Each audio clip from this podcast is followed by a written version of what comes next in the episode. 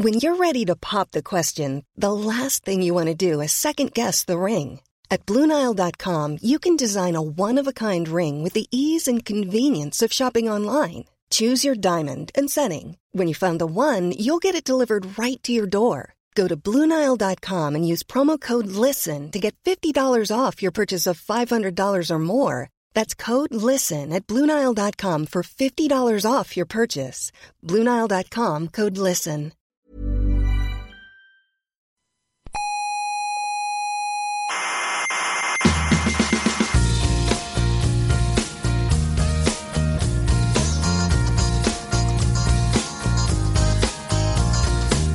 Aquí comienza Coffee Break, la tertulia semanal de la actualidad. Perdona, perdona, perdona. ¿Qué? ¿Que comienza qué? Coffee Break, ¿Y eso qué es Coffee Breaks? una tertulia semanal sobre ciencia. ¿Y de qué materia se habla? Pues de física, química, Sí. astrofísica, Sí. cosmología. ¿Biología también? Sí, también, o sea, Mm. ciencia y Ya. un poco de biología. Pero poco, ¿no? Nada, nada, casi nada, casi nada, no te preocupes. Vale, vale. Básicamente es ciencia. Vale.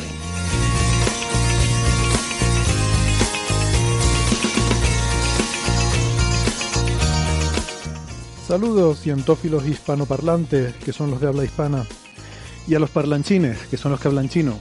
Feliz equinoccio de otoño, el día en que la luz y la oscuridad se equilibran, cuando el día y la noche tienen exactamente la misma duración. Bueno, sería eso si no hubiera aire en el planeta, claro. Em, o sea que en realidad no se sabe, porque nunca nadie podrá comprobar si en realidad eso es así. Qué angustia existencial. Pero bueno, en cualquier caso, sean bienvenidos, sean bienvenidas a nuestra tertulia de cada semana sobre la actualidad científica. Desde el Museo de la Ciencia y el Cosmos les saluda Héctor Socas, esto es Coffee Break, Señal y Ruido.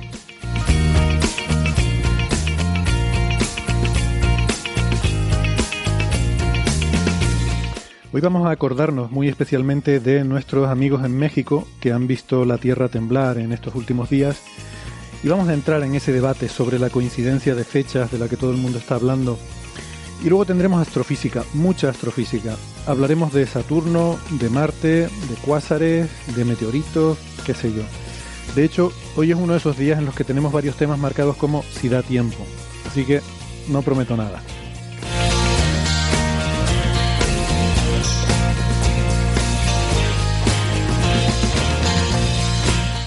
Antes les quiero recordar que además de la radio estamos en muchas plataformas de internet, por ejemplo en Evox, en Spotify, en Google Podcast, en Apple Podcast, Amazon Music, TuneIn, Lecton, Squid y Amautas.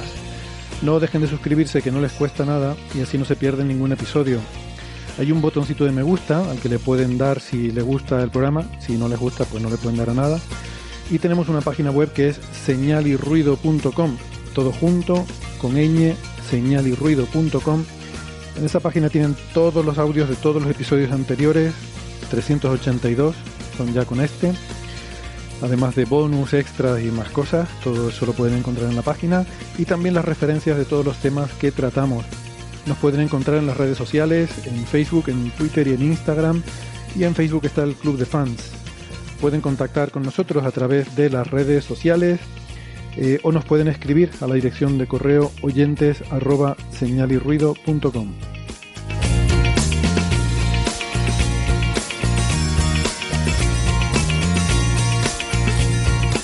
Si son más eh, de la radio analógica, nos pueden escuchar, eh, si viven en Canarias, en las emisoras ICODEN Daute Radio, Radio ECA, Ondas Yaiza y Radio Juventud. En Madrid en Onda Pedriza, en Aragón en Ebro FM, en Málaga en Radio Estepona, en Galicia en Cuac FM y en Argentina en Radio Voces de La Rioja y en la FM 99.9 de Mar del Plata.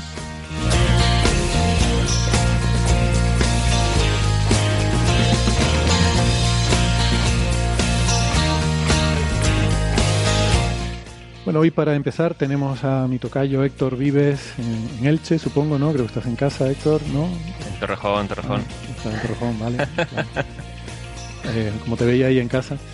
Y mm, es eh, doctor en ciencias físicas, astrofísico, arroba Dark Sapiens en Twitter. Y en Málaga, aquí sí que no me equivoco, ya de vuelta de Naucas, que nos estabas comentando ahora la experiencia. Francis Villatoro. Francis, ¿qué tal? Buenas. Muy bien, aquí estamos en, en casita. Hoy es un buen día en Málaga, cielo azul, algunas nubes blancas y, a la sombra se está muy agradable porque corre como una brisita que, refresca, da la sensación de frescor. Y así que ideal para estar paseando a la sombra. Francis es físico, matemático, eh, físico informático, doctor en matemáticas y es arroba emulenews en, en Twitter. Y por supuesto el autor del blog de La ciencia de la mula Francis, que me suelo olvidar de comentarlo, pero yo creo que ya todo el mundo lo sabe.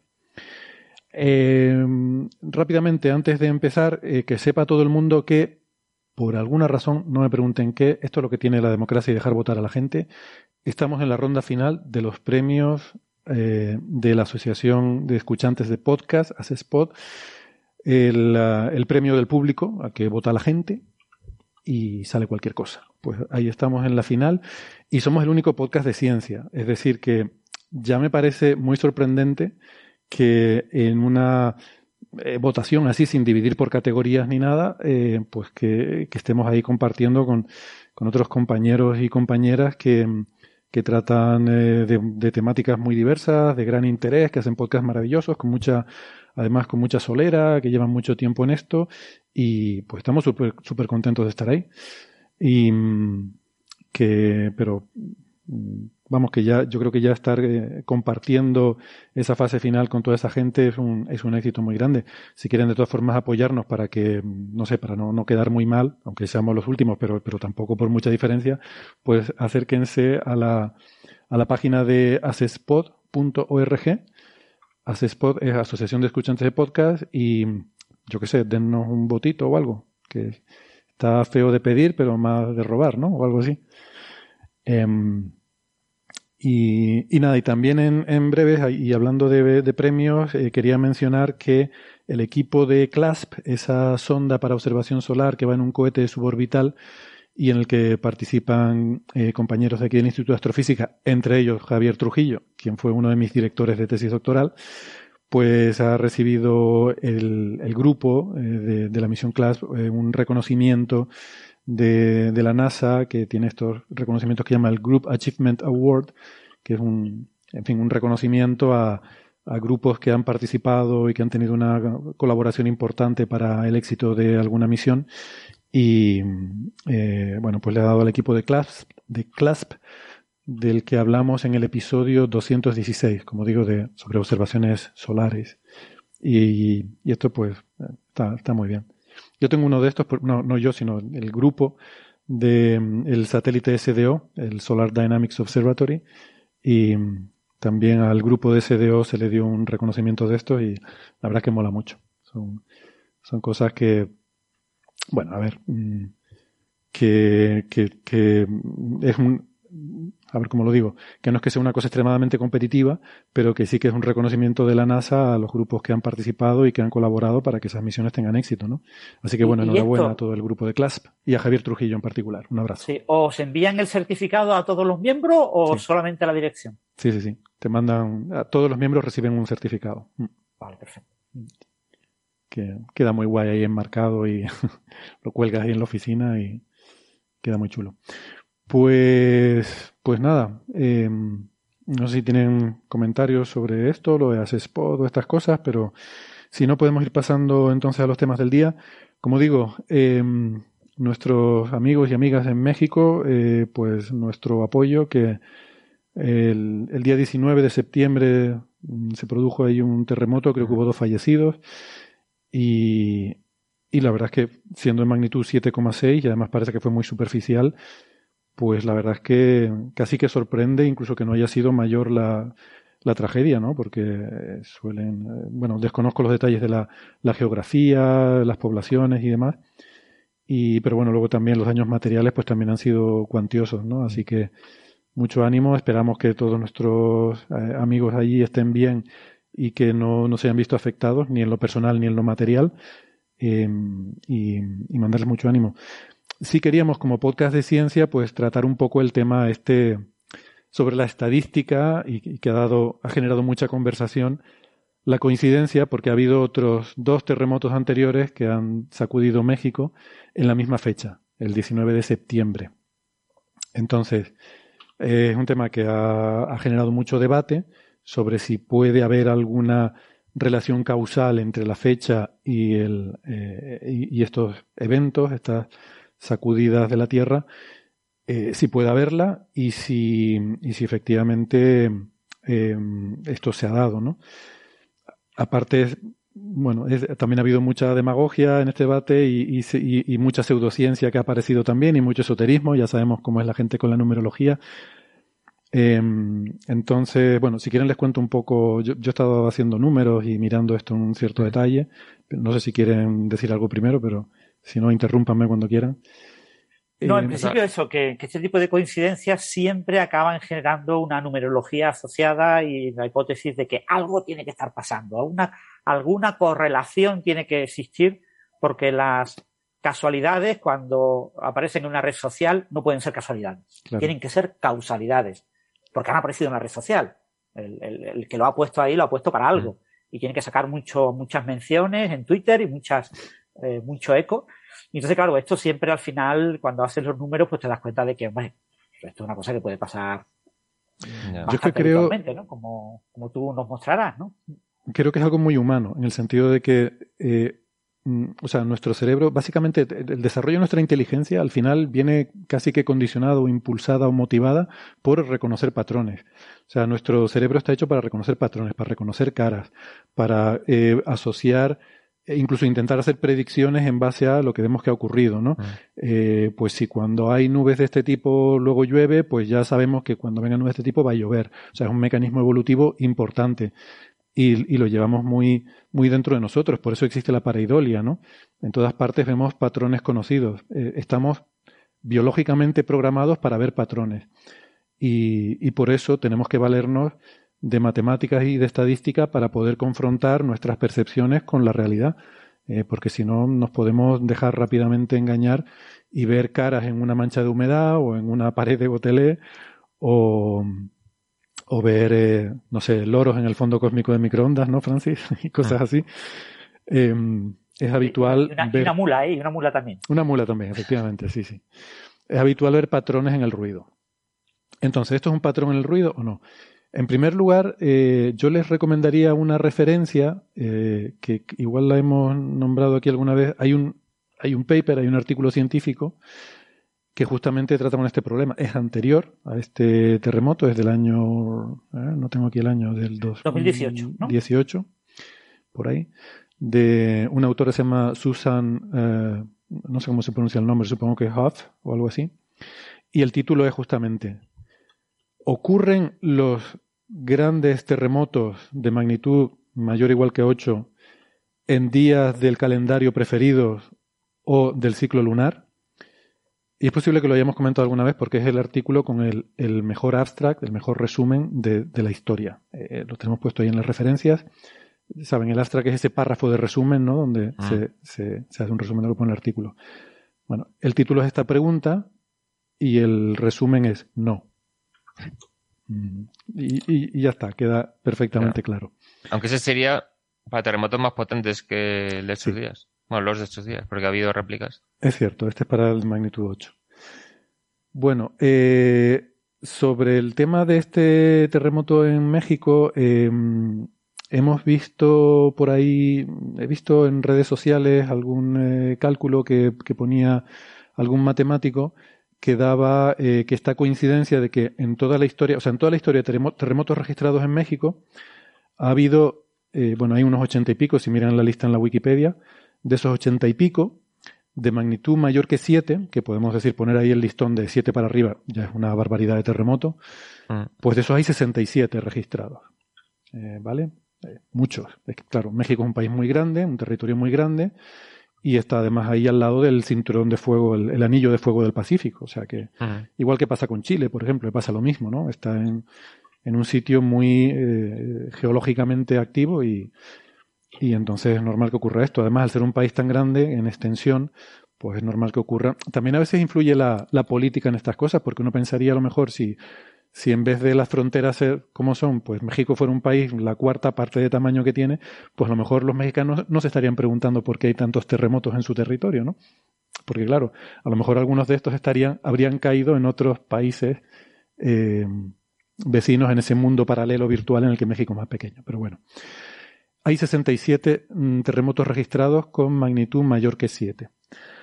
Entonces, eh, como digo, he visto por ahí alguien ponía algún cálculo, creo que de un, matemático de la UNAM, la Universidad Autónoma de México, que llegaba a la conclusión de que la, probabilidad de tres terremotos en, una misma fecha era del orden de la diez milésima, ¿no? De siete diez milésimas o algo así.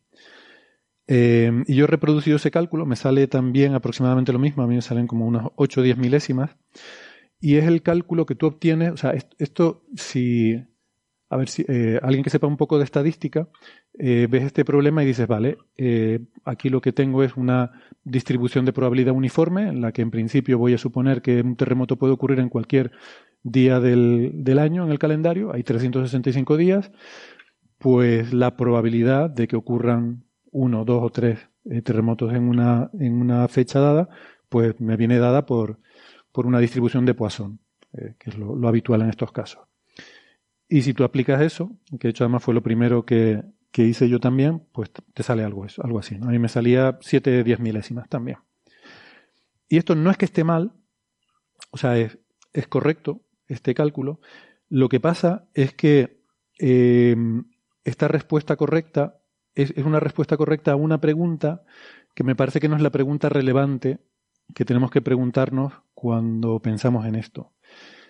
Y creo que la pregunta relevante que hay que hacerse no es exactamente esa, de cuál es la probabilidad de que en una fecha ocurran tres terremotos y tal, sino que es algo que tiene que ver con, y, además es muy, muy simpático porque eh, esto es un problema que tiene un nombre propio en matemáticas, que se llama el problema del cumpleaños, eh, que no sé si, no sé si les suena, es uno de estos juegos matemáticos que se han hecho famosos porque la, solución es paradójica en el sentido de que es muy contraintuitiva.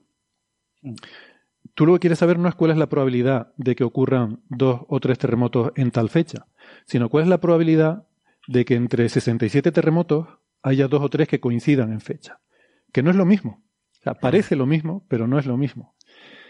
Y este problema del cumpleaños, eh, tal como estaba formulado, se formuló en los años 1930, es eh, si un profesor tiene una serie de alumnos en una clase, eh, ¿cuál es la probabilidad de que dos alumnos cumplan año el mismo día en una clase? Porque resulta que eso es relativamente habitual. O sea, nuestros escuchantes que sean docentes se habrán dado cuenta de que muchas veces en su clase hay alumnos que cumplen año el mismo día. Y si uno lo piensa, dices, bueno, así de forma naif, de forma inocente, ¿cuál es la probabilidad, digamos, para tener una probabilidad del 50%, de que en una clase haya dos alumnos que cumplan el mismo día, ¿cuántos alumnos tendría que haber? Y uno pensaría, pues si hay 365 días en el año, para que haya una probabilidad del 50%, pues tendrán que ser la mitad, pues 182 alumnos en una clase. Pero claro, no hay clases. A ver, mira que en España tenemos problemas con el número de clases, pero, pero no estamos tan mal. Y aún así es muy habitual que en las clases haya alumnos que cumplan el mismo día. ¿no? Bueno, pues resulta que cuando te haces la cuenta, eh, de este problema del cumpleaños, eh, tú coges y dices, yo tengo una serie de... Bueno, cuando te haces la cuenta, ¿sabes cuál es el número que sale? Es que es muy sorprendente, por eso es un poco paradójico y por eso he hecho famoso. El número es 23. 23. Mm. Si tú tienes 23 alumnos en una clase, la probabilidad de que haya dos que cumplan el mismo día es del 50% a pesar de que hay 365 días en el año. Y esto es sorprendente y como digo, pues fue un problema matemático sobre el que se debatió bastante. Pero te haces el cálculo y es así, y el cálculo es muy sencillo de hacer. Lo que tienes que ver es eh, coger todas las posibles parejas de alumnos que puedes formar en la clase y ver cuál es la probabilidad de que en cada una de las parejas eh, coincida su cumpleaños. ¿no? Entonces, ¿qué pasa? Que en con 23 alumnos tú puedes formar muchas parejas. Eh, o sea, esto es aquello, eh, los que a lo mejor, los que cogieron ciencias puras igual se acuerdan en lo que antes era COU, que se hacía lo de las combinaciones, ¿no? n elementos tomados de dos en dos. Pues yo tengo 23 alumnos tomados de dos en dos, eso da, a ver, lo tengo por aquí, es eh, n sobre, bueno, es n multiplicado por n menos 1 dividido por 2. Eso da 253 posibles parejas de alumnos. 253. Em, entonces, aunque el número de alumnos es relativamente bajo, es 23, hay 253 mm, posibilidades de que puedan compartir cumpleaños. Y entonces eh, eso es lo que hace que con relativamente pocos alumnos pueda haber coincidencias de cumpleaños. O sea, la clave no es cuántos alumnos hay, sino cuántas parejas puedes formar de alumnos. Y aunque la probabilidad de que cada pareja comparta el cumpleaños es baja, como tienes 253 parejas de alumnos posibles, em, pues se compensa una cosa con la otra, ¿no? Y, nada, eso es un, cálculo que es muy sencillo de hacer, este problema del cumpleaños. Simplemente es la combinatoria, o sea, ver cuántas parejas puede formar, que eso es muy conocido, es eso del el paréntesis con el, n arriba y el 2 abajo, ¿no? Es, es un numerito que es muy sencillo de calcular. Y cuál es la probabilidad. De hecho, esto es más fácil calcularlo al revés, es decir, en vez de la probabilidad de que pueda haber una coincidencia, decir cuál es la probabilidad de que no coincidan y entonces la, la de que coincidan es uno menos esa, ¿no? Porque la probabilidad de que no coincidan es la de que la primera pareja no coincida, multiplicado por que la segunda pareja no coincida, multiplicado por que la tercera pareja no coincida, ¿no? Porque que no coincida ni una, ni otra, ni otra, ni otra, es un producto de probabilidades, ¿no? Total, que haces todo eso y te sale el número. Bueno. Pues ese mismo problema del cumpleaños es el que tienes que aplicar al de los terremotos para responder a la pregunta relevante aquí. La pregunta relevante es cuál es la probabilidad de que de estos 67 terremotos, dos hayan caído en la misma fecha. No, no que digas tú de antemano una fecha y cuál es la probabilidad de que ahí haya. Claro. ¿Sabes lo que quiero decir? El, el matiz es sutil, pero es una pregunta diferente. Mm. Y, y a veces en ciencia es casi más importante formular la pregunta relevante que dar la respuesta correcta, ¿no? Entonces, si haces eso mismo, o sea, el, problema del cumpleaños lo aplicas al de los terremotos en México, simplemente en vez de 23 niños son 67 terremotos. En este caso, 67 terremotos, el número de posibles parejas de terremotos se te dispara a 2211. O sea, con 67 terremotos puedes formar 2211 parejas de terremotos. Entonces la probabilidad de que coincidan en la misma fecha es altísima, es del 99,8%. O sea, con 67 terremotos es probable que haya, y de hecho hay varios, o sea, hay varias fechas en las cuales dos terremotos coinciden en fecha. Vale, ahora vamos un paso más allá. Queremos la probabilidad de que haya tres que coincidan en la misma fecha. Entonces, se hace igual, lo único que pasa es que es un pelín más complicado porque ahora en vez de parejas tienes que formar tríos. Tienes que ver con 67 terremotos cuántos tríos puedes formar. Y es lo mismo, es n sobre 3. El número es n multiplicado por n menos 1 multiplicado por n menos 2 dividido por el factorial de 3. Y eso te da 47.905 posibles combinaciones de tres terremotos. Entonces, aunque es muy improbable que tres terremotos coincidan, cuando tienes 47.905 tríos de terremotos en los que eh, mirar, pues resulta que la probabilidad de que coincidan tres en la misma fecha es del 30%. Mm. No es tan baja. Claro. ¿Vale? Eh, pero insisto, la pregunta creo que debería ser no cuál es la probabilidad de que el 1 de marzo ocurran tres terremotos, sino cuál es la probabilidad de que entre 67 terremotos haya tres que sean en la misma fecha. Pero esta es una probabilidad que no es que sea altísima, pero tampoco es ridícula. Y luego aquí hay que sumar el- lo que hablamos muchas veces, el look el- elsewhere effect, porque una cosa es la pregunta de cuál es la probabilidad de que esto ocurra y otra cosa es lo que yo llamo, digamos, la señal esotérica. Es decir, eh, la señal esotérica es cuando nos aparece una pregunta en Coffee Break de que se ha detectado una señal esotérica, algo raro, algo no cuadra. Eh, resulta que, pues, por ejemplo, en este caso, coinciden tres terremotos en la misma fecha, o resulta que mm, coinciden dos terremotos con una tormenta solar, o que resulta que coincide un terremoto grande con la fase de la luna de no sé cuánto, ¿no? Entonces, ¿qué quiero decir con esto? Que cuando tú dices, cuando tú haces tu apuesta de entrada, pues vale, aplicas la probabilidad y ya está. Pero la señal esotérica no funciona así, no funciona haciendo una apuesta de entrada, sino funciona diciendo, de todas las cosas que pasan en el mundo, de repente encuentro alguna que es rara. Y entonces digo, ah, aquí hay esoterismo. Entonces voy a llamar a Coffee Break y digo, oye, científicos soberbios, ¿cómo explican esto? Entonces, lo que tú tienes que mirar no es la probabilidad de que, coincidan tres terremotos en México. Lo que tú tienes que mirar es, de todas las noticias que ocurren en el mundo, ¿cuántas dan señal esotérica? Y entonces tienes que mirar que coincida, pues yo qué sé, una catástrofe de cualquier tipo con cualquier otra cosa. Con que, no sé, había un eclipse o que había un. o que resulta que ha habido, no sé, tres eh, asesinatos cuando había luna llena en no sé qué sitio o que había tal, y entonces intentamos correlacionar esas cosas, ¿no? Entonces, eso hace que algo que a lo mejor pueda tener baja probabilidad, cuando tú estás mirando muchos posibles eventos que pueden hacerte decir, ajá, aquí hay algo raro, pues claro, es que son muchas cosas las que estás considerando. Entonces tienes que pesar la probabilidad por todas las cosas que tú estás considerando. Eso es el look elsewhere effect. Y eso hace que el criterio para poder hacer una, un descubrimiento de señal esotérica tiene que ser todavía más, eh, más fuerte, más riguroso. ¿no? Pero aquí también está la coincidencia de que, como era el aniversario de un terremoto importante, se hacían los simulacros en esa fecha. Ah, Entonces, también fue más noticioso porque justo menos de una hora después de acabar el simulacro, ocurre el terremoto. Entonces, ahí sí que había más efecto de, oh, qué coincidencia, justo tras el simulacro. No, es que las dos coincidencias son la misma coincidencia. claro. Que se hacía el simulacro en esa fecha por ser el aniversario. Así que Sí, bueno. verdad. También había Pues- gente que diciendo, todos los años el 19 de septiembre. Y todos los años no, solo ha sido tres veces. Pero ya se va acumulando de... Todos los años pasa, se forman los memes Tres veces a lo largo de toda la historia. Quiero decir que a medida que la historia Claro. vaya avanzando, irá habiendo más coincidencias de terremotos, porque terremotos Bueno, de, habiendo, de claro. los registros, ¿no? Esos son datos, ¿no? Están publicados en Mm. una web y Mm. no sé cuál es la- el primer año, pero no debe ser mucho antes de este siglo. No, es No, no. 1800 y pico lo que hay registrado, eh, que claro, según te vas yendo hacia atrás, son solamente los más grandes los que quedan registrados, ¿no? Sí. Y, pero claro, en la prehistoria habría terremotos también. Quiero decir que si pudiéramos tirar para atrás un millón de años el registro, estarían todos los días del calendario llenos de terremotos, ¿no?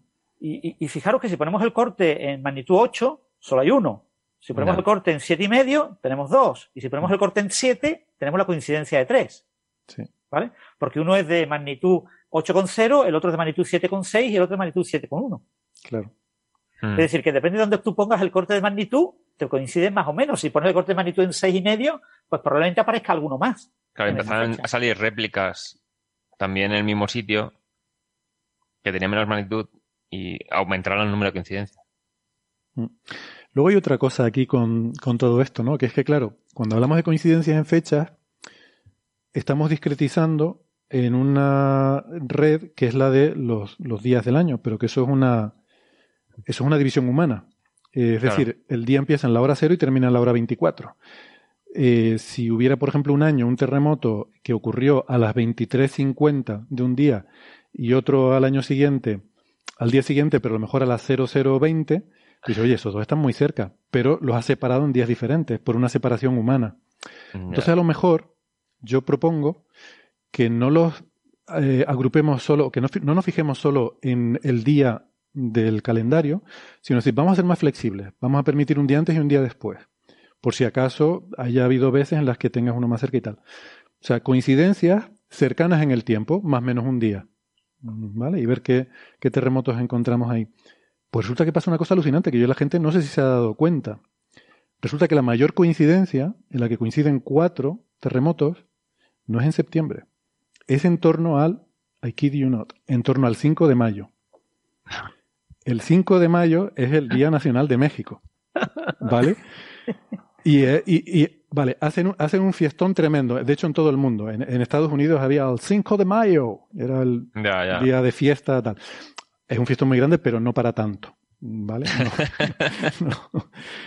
Y, y ahí, fíjate, el 5 de mayo de 2011. El, el 3, bueno, perdón, es claro, sería el 4 de mayo más menos un día. Hay dos 5 de mayo en 2011 y en 1854. Hay un 4 de mayo en 1820 y un 3 de mayo en 1887. Ahí lo dejo. Como señal esotérica me parece que este es más relevante porque además tiene la coincidencia con el Día Nacional de- del país. Mm.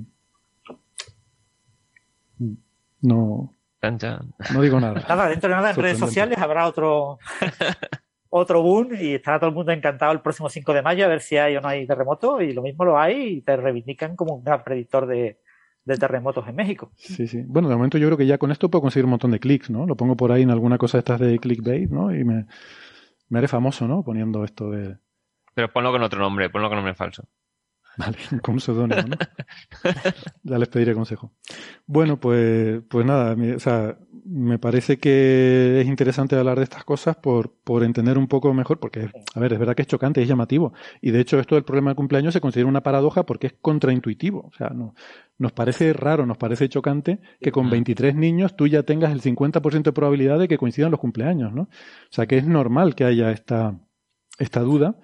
Y, y bueno, es importante hablar de estas cosas y de que tenemos en general mal eh, el ser humano tenemos una relativamente mala comprensión porque no estamos hechos para eso. O sea, nuestro cerebro está hecho para otras cosas. No percibimos bien las relaciones, eh, las probabilidades y los riesgos que hemos hablado muchas veces. ¿no? Por eso... Yo di clase ya hace muchísimos años, de, fue en 1996, eh, curso 96-97, de métodos estadísticos, una asignatura de estadística para ingenieros.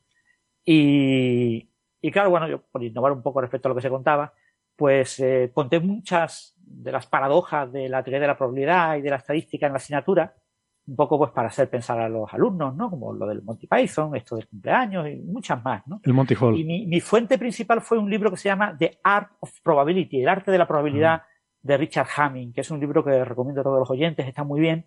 Es un pelín avanzado porque algunas partes utilizan desarrollos en serie, integral, para calcular probabilidades en son cositas como muy curiosas. Y, y, el libro, básicamente eso, es comentarte todas las cosas estas, entre comillas, paradójicas, entre comillas, curiosas de la probabilidad de la estadística, que, que bueno, que muchas veces pues van apareciendo espulgareadas en diferentes libros, y esto pues es un libro que los detalla eh, y que avanza hasta límites bastante complicados. Así que recomiendo este libro de Hamming, El arte de la probabilidad. Hay varias personas en el chat indicando que el 5 de mayo en México no se celebra tanto, que es más de Estados Unidos y tal. Sí, es verdad, cierto. Que es el 16 de septiembre el día más importante. Vaya, pues también cerca de esto. Tienes que buscar el 17 de septiembre, no tocaba vamos a liar. 16, 16. Porque, ah, bueno, todo esto lo decía también porque también había gente que lo, lo, pretendía hilar con el equinoccio. Tú dices, pero si el equinoccio es dos días más tarde. Dice, bueno, pero más o menos. Bueno, pues si estamos más o menos un par de días, pues entonces... Aumenta la probabilidad muchísimo. La, claro, entonces yo la del 5 de mayo a mí me parece mucho más, por lo menos más divertida.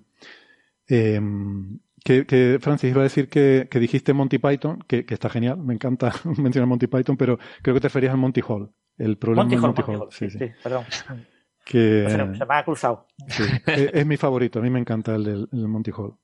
Lo, lo, recomiendo a los oyentes, si no lo conocen, que lo busquen en internet porque es uno de esos problemas que es súper, eh, que te explota la cabeza, de esos problemas matemáticos muy, muy curiosos. Bueno, eh, pasamos de tema entonces. Eh, y yo sigo con coincidencias inquietantes. Coincidencias inquietantes. Eh, sobre el fallecimiento de Martin Smith. Vale. Sí. Pues nos lo quieres contar porque fue el descubridor de los cuásares, ¿no? Claro, o sea, yo este sábado pasado, el 17 de septiembre, di una charla en un evento llamado Naucas Bilbao, donde conté cómo se descubrieron los cuásares. Mm. Entonces, expliqué pues que primero no se sabía muchas fuentes de radio de dónde provenían, pues cómo tuvieron cosas de interferometría o incluso ocultaciones lunares para ver qué objeto producía esas ondas de radio que al sacar el espectro del objeto vieron que estaban las líneas desplazadas al rojo mucho. Entonces, así esos pasos se fueron dando hasta descubrir que, claro, los cuásares, estas fuentes cuasi estelares que emitían ondas de radio, eran objetos muy lejanos, a miles de millones de años luz, y que emitieron una gran cantidad tremenda de energía. Entonces, uno de los protagonistas de estas investigaciones fue el investigador Martin Smith. Y resulta que el martes salió una nota, o el lunes por la noche, diciendo que el mismo sábado 17 había fallecido el descubridor de los cuásares. Entonces, y esa charla se me ocurrió en 2016. Y no fue hasta esta fecha cuando ya pude darla. Y justamente hablando de sus investigaciones ese mismo día, pues. falleció. ¿Sabemos falleció. si estaba viendo tu charla en ese momento? Espero que no. no haber sido yo la causa. Que sea casualidad solamente. ¿Qué, ¿Cuál es la probabilidad de, de que eso ocurra? Uf, eso además, ya es, es años de, de, rango, ¿eh? Además se llama Martin, Martin Smith, y la nota salió sí. el martes. Yo creo que es que lo vi el martes en internet, pero algún, en la fecha de la nota de prensa ponía el 16. Mm. Digo, perdón, el. No, el lunes. Entonces no sé. Pero sí, o sea, un protagonista del descubrimiento de los cuásares que, claro, él nació en el 1929. Entonces, era joven cuando se hicieron estos descubrimientos. La gente lo consideraba un genio porque fue el que se dio cuenta de muchas cosas clave. Y por eso estaba vivo todavía. Porque tenía ya noventa y pico años. Mm, hecho, ¿Quieres sí. introducir rápidamente lo que es un quasar para nuestra Sí. audiencia que no esté familiarizada con, aunque sea un poco colateral a todo esto, pero Sí, sí. Bueno, pues los cuásares son el núcleo de galaxias muy lejanas en los que el agujero negro supermasivo, por cómo atrae acelera la materia a su alrededor, esta se calienta muchísimo, emite gran cantidad de radiación y, claro, el núcleo brilla tantísimo en comparación con el resto de la galaxia que cuando está muy lejano solo se ve un punto de luz, se ven como una estrella. Por eso se llamaban cuasiestelares. Entonces, los cuásares básicamente vienen a ser una fase en la evolución de las galaxias. Porque cuando van formándose, va cayendo gas a las zonas centrales y el agujero negro supermasivo va creciendo a, a base de tragar mucha materia a su alrededor y acelerarla y calentarla muchísimo. Entonces, es posible que muchas de las galaxias actuales hubieran sido cuásares en el pasado, nuestra propia galaxia incluso. claro. Y así es como los agujeros negros supermasivos del centro van ganando su masa. Y ahora en, en regiones más recientes del universo se ven menos, porque claro, ya no hay tanto gas disponible para alimentarlos. Entonces coincidió eso, que se veían objetos de, de forma que parecía una estrella y en realidad eran núcleos de galaxias. Lo que pasa es que el brillo central hacía casi imposible ver la forma de la galaxia que lo rodeaba. Entonces en algunos se veían eh, algunos borroncillos saliendo por un lado, que resulta que era un jet de materia, que era lo que producía las ondas de radio. Entonces en algunas galaxias se veía el punto de la estrella y un jet saliendo por un lado.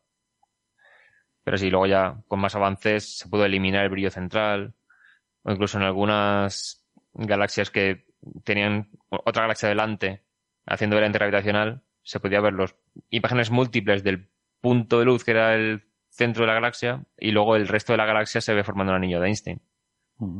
Pero sí, esto se descubrieron en los años 60, que no lo he comentado. Y hubo una serie de debates, porque no se sabían todavía los agujeros negros si existían o no. No se sabían que los agujeros negros podrían acelerar tantísimo la materia para producir esta emisión de radiación tan potente. Entonces, claro, no se sabía en su momento que podría producir tantísima emisión de energía desde el centro de una galaxia. Mm.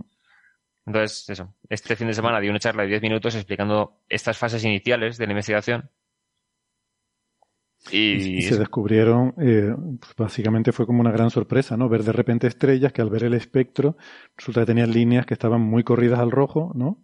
Claro, es que al principio, el primero que vieron, dice, es que no coinciden las líneas con ningún elemento conocido. Entonces, a lo mejor es materia nueva, desconocida, ¿qué está pasando? Entonces, el segundo que pudieron medir líneas espectrales, porque creo que se descubrió alguno por en medio, pero el espectro era muy plano. Entonces, el segundo que podían medir líneas espectrales, el desplazamiento rojo era solamente de un 16%. Entonces, el primero que descubrieron tenía 36, algo así, 30, más de 30% de desplazamiento rojo. Y el tener menos ese segundo, ya dijeron, ah, estas líneas son parecidas a las del el patrón de hidrógeno. tal.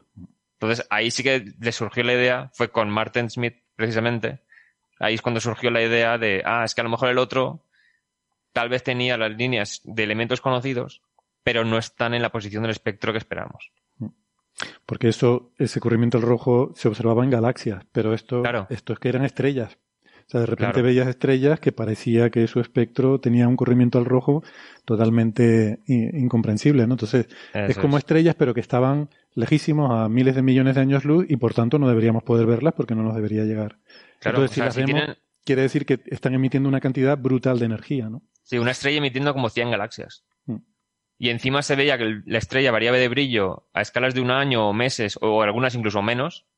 Y eso te pone un límite al tamaño que puedes tener. O sea, si un objeto. Estoy contando la charla de Naucas aquí, pero bueno. o sea, si un objeto em- emite de forma coordinada una, o una cantidad de luz tremenda, o sea, si lo hace todo a la vez la variación de brillo, pues las distintas partes del objeto tienen que poder comunicar el cambio entre sí. Y como la velocidad máxima es la de la luz, pues si los cambios son de escala de meses, puede tener meses luz de tamaño, pero no más. Entonces eso te pone un... Estén cerca o lejos, el tamaño viene limitado igual. Así que dices, tienes un objeto que es muy pequeño y si está cerca emite cantidad de energía razonable. pero si el desplazamiento rojo es cosmológico, es por la expansión del universo, entonces este objeto del tamaño de un sistema solar tiene que emitir tanta luz como 100 galaxias. Y por eso estaba el debate, o sea, costó bastante que nos convenciéramos. De hecho, hay una cosa que no, que no comenté en la charla que tiene que ver con temas que hemos comentado aquí. Como ya se empezaban a ver algunos desplazados al rojo tanto que el ultravioleta salía en el visible, dijeron, bueno, si está a distancias cosmológicas, a partir de la línea del imán alfa, es una línea del ultravioleta, del hidrógeno, pues de ahí a longitudes de onda más cortas debería absorberse todo, toda la luz por el hidrógeno. Esto es lo que hemos comentado de las galaxias descubiertas por el JWST, que se busca el punto en el que el espectro deja de tener luz porque el hidrógeno lo absorbe. Entonces, ¿qué ocurrió? Vieron mucha menos absorción de la esperada. Entonces era, o en realidad son objetos cercanos, o hay mucho menos hidrógeno en el universo del que predice la teoría y que tenemos medido por cómo funcionan las reacciones nucleares y todo, o la mayor parte del hidrógeno del universo está ionizado. Entonces, claro, había gente que decía, bueno, pues otra hipótesis ad hoc que hay que meter porque ahora tienes que buscar qué ha ionizado la mayor parte del universo. Entonces era como meter complicaciones extra para que encajen los datos. Entonces, claro, habían descubierto la reionización, ahora sabemos que eso es cierto, pero tratando de medir una cosa para justificar lo de los cuásares, descubrieron una cosa nueva, entonces no podían usar el dato para confirmar que eran cosmológicos o no. Entonces, hay un montón de cosas en esa época que es, casi lo tenían, pero le faltaban piezas aún. es fascinante cuando ves la historia de los descubrimientos que tenemos en mente por la forma en la que aprendemos las cosas, que una cosa se descubre así, alguien dice, oh, esto es así, y ya queda asentado que es así, y resulta que no. O sea, leyendo sobre la historia del descubrimiento de los cuásares, dicen, en 1963 se midió el espectro y se vio que eran objetos a distancias cosmológicas. Y ya. Y ya está. Entonces, Martin Smith descubrió los cuásares, descubrió que eran objetos muy lejanos. Pero claro, había una serie de cosas, o sea, era una afirmación extraordinaria. Entonces, necesitábamos pruebas extraordinarias. Hmm. Así que hay un montón de piezas que todavía no tenían. Ahora lo sabemos, ahora sabemos que encaja todo bien, pero en su momento había piezas que eran nuevas también, que también había que explicar. Entonces está muy interesante. Eso pasa con muchísimos temas, con muchísimos descubrimientos en, no solo en astrofísica, en toda la física, hmm. que lo que ahora llamamos el artículo fundacional pionero que descubre con nombre y apellido un, resultado y después resulta pues que había resultados previos que reinterpretados también podrían ser pioneros y por otro lado que ese trabajo no fue aceptado hasta años o incluso décadas después en algunos casos, después de, ese artículo, ¿no? Con lo que el revisionismo de la historia a ojos del presente, ¿no? El presentismo es muy peligroso porque nos hace ver una historia completamente diferente y parece como que el pasado era maravilloso y todo el mundo descubría las cosas y todo el mundo lo aceptaba y no había ningún tipo de duda y todos los científicos eran súper inteligentes y, en la actualidad somos todos unos tontos y unos torpes y, nos ponemos a discutir eh, por chorradas, ¿no? Habría que aceptarlo todo como en el pasado. Y claro, eso es completamente ficticio porque en el pasado también ocurría lo mismo que está ocurriendo ahora, ¿no? Mm. Claro. O sea, hay papers que está el paper fundacional con un montón de citas y dice aquí descubrieron tal. Y luego es el paper y es propiedades del objeto no sé qué observado con tal. Y en una de las conclusiones dice esto podría ser esta cosa. Pero si no es, a lo mejor es esto otro. Entonces, el haber propuesto esa posibilidad, que años más tarde se comprobó que era correcta, ya dicen, ah, este paper fue donde se descubrió. Y a lo mejor el paper va de un tema distinto y de casualidad y proponen eso para explicar algún detalle que no cuadraba. Entonces, hay cosas así. O sea, habrá que ver de las cosas que, que investigamos actualmente y estamos debatiendo. Luego dirán, no, en los 90 ya se sabía. Y aquí estamos todavía que no lo tenemos claro porque faltan cosas por descubrir. Exacto. Bueno, eh, Héctor, ¿quieres contarnos esto de los problemas que hay con el, ahora que estás mencionando el James Webb, que además eh, está... MIRI, ¿no? Em, que hay... Claro, es que además hay un problema con el único modo de observación con el que trabajé yo durante mi estancia en el Centro de Astrobiología. O sea, el MRS... Espera, espera, un momento, espera un momento. O sea, das una charla sobre cuásares y se muere el descubridor de los cuásares. Eh, trabajas con una... una configuración de un instrumento del James Webb y, ¿y qué es lo que ha pasado? Que se parece que está atascándose. A ver, este instrumento es una unidad de campo integral. Básicamente eh, hace lonchas de un cuadradito de imagen y de cada una saca un espectro. Bueno, pues el espectro lo puede sacar entre 5 y 28 micras y eso está dividido en cuatro partes y cada una de esas partes está dividida en longitud de onda corta, media y larga. ¿Esto por qué es? Porque el instrumento separa la luz en rangos de longitudes de onda y puede hacer como cuatro rangos a la vez. Porque tiene la forma en que separa la luz es como eh, redes de difracción. Básicamente se reflejan unas longitudes de onda en un ángulo y otras en otro, como ocurre con un CD-ROM. Entonces distribuye dentro del instrumento en dos detectores pues rangos distintos de longitud de onda. Entonces, para poder separar suficiente el espectro y no tener muy baja resolución espectral, cada, uno de estos cuatro rangos está dividido en tres. Entonces tú puedes seleccionar el rango corto para el, el trozo 1, 2 o 3 y 4. O sea, puedes elegir trozo 1 y 2, pero ambos en la parte corta. Trozo 1 y 2, pero ambos en la parte media. Trozo 1 y 2, pero ambos en la parte larga, porque esos dos van al mismo detector a la vez. Entonces, lo que parece que se ha estropeado es lo que permite seleccionar entre el intervalo corto, medio y largo.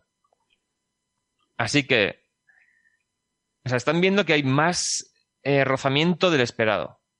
Eso puede indicar pues que a lo mejor se ha colado alguna partícula que está provocando rozamiento, a lo mejor con el cambio de temperatura hay algo que se ha contraído más de lo que tocaba y se ha atascado, a lo mejor con la vibración del lanzamiento hay algo que se ha soltado, entonces tienen que estar ahora viendo por qué hay más rozamiento, van a tener que estar explorando el instrumento a ver cuál es la causa y de momento han parado las observaciones con ese modo de observación.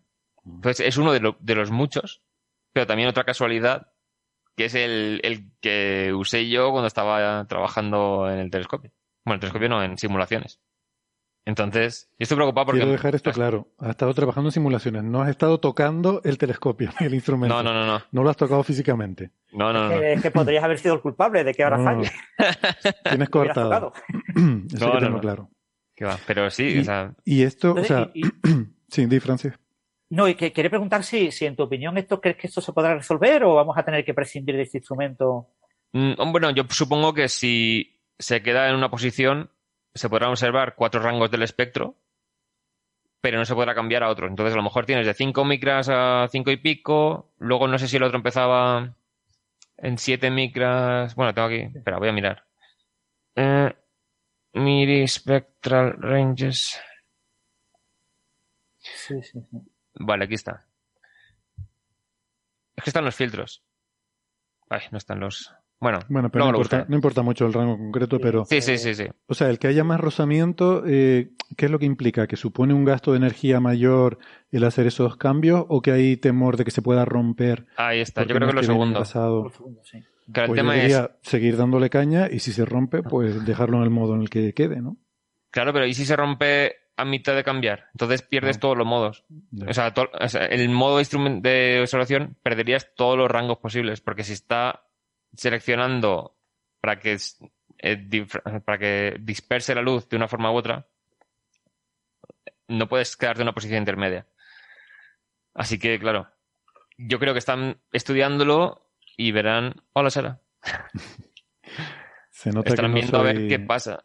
Se nota que no soy ingeniero porque eh, esa pregunta seguramente algún ingeniero que esté escuchando se habrá echado las manos a la cabeza, ¿no? De- No, claro, o sea, ahora mismo si no, si lo puedes mantener fijo en un modo, bueno, pierdes como dos tercios del rango espectral, pero todavía tendrías un trozo en longitud de onda más corta y así hasta en longitud de onda más larga. Mm. Pero si lo dejas en el short, pues tienes uno que es justamente a continuación del espectro de infrarrojo cercano y tendrías tres eh, trozos más de espectro. Pero claro, pierdes rangos importantes de luz. Entonces yo creo que lo que intentará primero será ver qué está causando el problema. A ver si es algo que tal vez con el tiempo se irá solo o si se puede evitar de alguna forma. Mm. Y ahí tendrán que decidir después. O sea, de momento han aplazado las observaciones con ese modo instrumental hasta que lo resuelvan. Ya. Pero sí. Hablando de ingenieros, damos la bienvenida a Sara Robisco, que es ingeniera Hola. informática. O sea, tam- Sara. Tampoco, tampoco mete mano con el destornillador a los instrumentos. Nosotros aquí no hemos tenido nada que ver. No, no, no. Yo ni me he acercado al James No, Webb. yo no he sido. ¿Tú, tú, Claro. Sara, abres ordenadores y miras las tripas o eres como yo de los que, bueno, prefieren no toquetear por si acaso? Ay, yo- a ver, mí en sí me casa sí lo hago. El, el ordenador sí me gusta abrirlo. El coche no, el coche me da miedo. No sé lo que hay dentro del capó. Pero, ¿No? Solo- Pues yo también lo abro. sí. Digamos que yo en casa abro todo, todo aparato que pueda y que pueda abrir y que pueda reparar. eh, todo eso lo... Ese, no casa, llevar aparatos a no, casa de Sara. No lleva. Exacto. Yo solo lo abro por estricta necesidad y con sabiendo Sí, que con mi igual. torpeza manual es muy posible que me cargue, intentando arreglar una cosa, me cargue otra. Encima, claro, los hacen todos para que no se puedan abrir hasta que no lo lleves al fabricante. Buah. Sí, tiene Bueno, que hay cosas forzar que sí, ciertas pequeñas que no. pestañas, pero bueno, se esfuerzan. Bueno, el como telescopio es este lo han hecho para que no se pueda abrir de ninguna forma. Ya está en el espacio, no hay forma de. Lo no hay bueno forma es que de ir, básicamente. Sea, sea lo que sea lo que ha provocado el problema, eh, hay cosas que podemos descartar. Por ejemplo, yo eh, cuando solía ir a, a observar a un, un observatorio en Estados Unidos, cuando vivía allí, en Sacramento Peak, que uno de los grandes problemas es que se metían polillas en los sitios. Aquello estaba lleno de polillas y se metían por todos lados. Y uno, uno de los problemas que se planteaban cuando una vez que hubo una idea de construir ahí un gran telescopio solar es que decían, pero tú imagínate que en el foco primario pasa por ahí una polilla y se vaporiza al instante y te Ah, cae todo claro. el polvillo en el espejo. Porque una polilla vaporizada. Bueno, eso en el James Webb creo que lo podemos descartar. Sí, además el instrumento MIRI, como O, tiene. o eso o es el mayor descubrimiento del James Webb. de- Bueno. O sea, el instrumento MIRI tiene eh, el aislamiento porque es el que funciona refrigerado con helio líquido a más, tem- a más baja temperatura aún. Entonces tienes aislamiento para que no entren cosas ni se escape helio ni nada. Luego tiene una tapa que va cerrada hasta que está en el espacio. Que ya creo que conté en algún momento que esa tapa tenía redundancias en los motores porque si se queda cerrada y atascada en esa posición, adiós. Adiós, Miri. Claro. Entonces, el instrumento va cerrado. Había temas de cuando estaban poniendo el telescopio en el cohete, tenían que poner una cortinilla de plástico transparente y tal, porque en la Guayana francesa es una selva, hay insectos. Claro, Y tenían que tener en cuenta eso para que no se metieran insectos dentro del telescopio. claro. Pero sí, pero Miri además tiene capa de protección extra, porque tiene que mantener el helio dentro. O sea, el helio cuesta de mantener. Tú, si llenáis un globo normal de látex, no sé. Si lo llenáis de helio, el helio se escapa. Los átomos son demasiado pequeñitos. Mm. Entonces hay que hacerlos con un recubrimiento especial para que ni siquiera los átomos de helio se escapen. Mm. Así que no, es difícil que haya entrado cosas al instrumento. Puede Lo ser un poco por los cambios bruscos de temperatura, que el material se, ha- se haya dilatado y... Está, eh, en el instrumento eso hacen pruebas de vibración. que roce. Hacen pruebas de vibración, hacen pruebas de temperatura en tierra, pero claro, esas pruebas también desgastan. Hmm. Entonces, mm, entre el retraso del instrumento, o sea, del telescopio con lo que tarda en lanzarse, entre el lanzamiento en sí, Hmm. los micrometeoritos, Claro, el 3, el 3 en 1 que le, que le hayan echado ya se habrá evaporado. Entonces, no pueden echar tres en tarda uno sin- porque eso sale, em- emite moléculas orgánicas Se evapora, claro. y te fastidia las observaciones. Se evapora todo. Pero, Pero sí está muy complicado. Mm. Es que incluso un sistema de autolubricaje, como se hace en varias máquinas, ¿no? Que sabéis que hay máquinas que están constantemente en movimiento y que necesitan lubricarse y llevas Mm. un tubito que va autolubricando ciertas partes.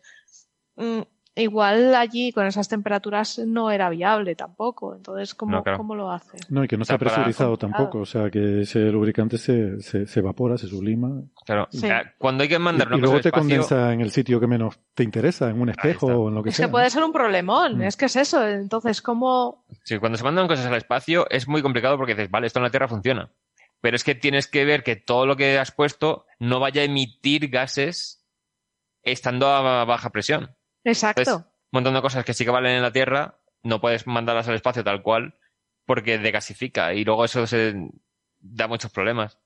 La estación espacial igual, tú puedes llevar un objeto y dices, "Ye, esto está prohibido subirlo porque aunque en tierra funcione, porque puedes ventilar cosas, esto a lo mejor emite pequeñas cantidades de una sustancia tóxica y si es una estación espacial se puede acumular. O, o no tóxica, pero, pero perjudicial para el Sí, sí, cualquier sí. mecanismo. Claro. Pero son muchas cosas que no se pueden subir, no permiten llevarlas al espacio, es por temas de esos. Porque hay que tener en cuenta cosas que en la Tierra daba igual. Mm. Así que bueno, ya veremos. Yo espero que lo solucionen. O sea, mi jefe, yo sé que las propuestas de observación que tenían con este modo de observación no se pudieron hacer en las fechas que había previstas porque como se retrasó unos cuantos meses, ya se cerraba la ventana en la que podían mirar el telescopio esas regiones del cielo y había que esperar al año que viene. Entonces, si ha estado unos meses funcionando, pero luego se estropea, otra gente habrá podido observar sus cosas, pero mi jefe no. Entonces, no sé si tenía algún objetivo que ya se hubiera podido observar este verano con ese instrumento. A lo mejor había que esperar más, más y no sé. Mm. Yo ya lo he dicho en Twitter, Es que digo, porque me he librado de una cantidad de estrés tremenda acabándose el contrato justo antes de salir los datos. Entonces, yo en la preparación yo bien, tengo pero una, luego... tengo una duda. ¿Han descubierto esto en la primera vez que se usa este No, no, no. instrumento? No, O sea, que lo que haya pasado ha pasado ahí. Sí, o sea, a lo mejor lo que han ido viendo es con todos los usos que han ido haciendo, habrán podido Mm. medir y decir, "Mm, esto está haciendo más rozamiento del esperado a tal, porque esto tendrá una telemetría. Cada vez que mueves una cosa, tendrá que dar los datos de cómo ha respondido el motorcillo o lo que sea. Claro. Mm. Y ahí, de vez en cuando, tienen que estar analizando datos para ver si todo va como lo esperado. Y ahí es donde se habrán dado cuenta. Entonces, una cosa que puede ser, oh, tiene más rozamiento de lo esperado. En tierra, bueno, pues le echas tres en uno, lo que sea, y ya está.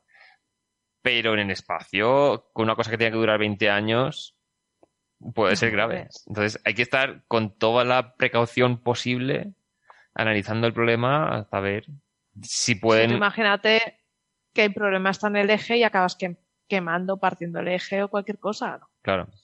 Entonces habrá que ver. Supongo que el resultado de la evaluación será o bien se puede usar o bien hay que usarlo pero teniendo en cuenta estas eh, condiciones extra o que digan hay que dejarlo fijo en una de las tres posiciones. Entonces habrá que evaluar científicamente cuál de las tres posiciones es mejor para todo el rango de objetivos posibles y tendrán que estar ahí, bueno, habrá reuniones O y los movimientos, agrupando los. No, pero si tiene que ser No. tres posiciones posibles. Sí. Entonces Por hay que eso, la elegir. gente que vaya a usar una, pues eh, todos los estudios que vayan a usar un tipo de posición, todos juntos. Pum. Uf, Luego.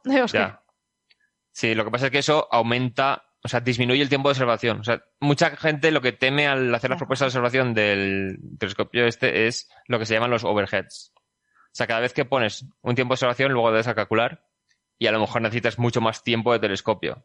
¿Por qué? Porque hace falta tiempo de orientarlo. Hace falta el tiempo de cambiar de modo instrumental, el tiempo de cambiar de filtro, el tiempo de hacer el, tiempo, el tiempo que hace falta es el tiempo de hacer la pausa para, el tiempo de para- programa. para tomar un café nosotros y para merendar. Claro. Así que vamos a terminar aquí el primer bloque del programa y aprovechamos para despedirnos de los amigos que nos están escuchando en la radio, recordándoles que en el podcast, en internet, pueden encontrar la versión extendida donde vamos a hablar de más temas. Así que les invitamos a escucharnos allí y si no, nos despedimos hasta la semana que viene. Si están escuchándonos en internet, volvemos en un minutito. Hasta ahora. Hasta la próxima. Chao. Chao, chao.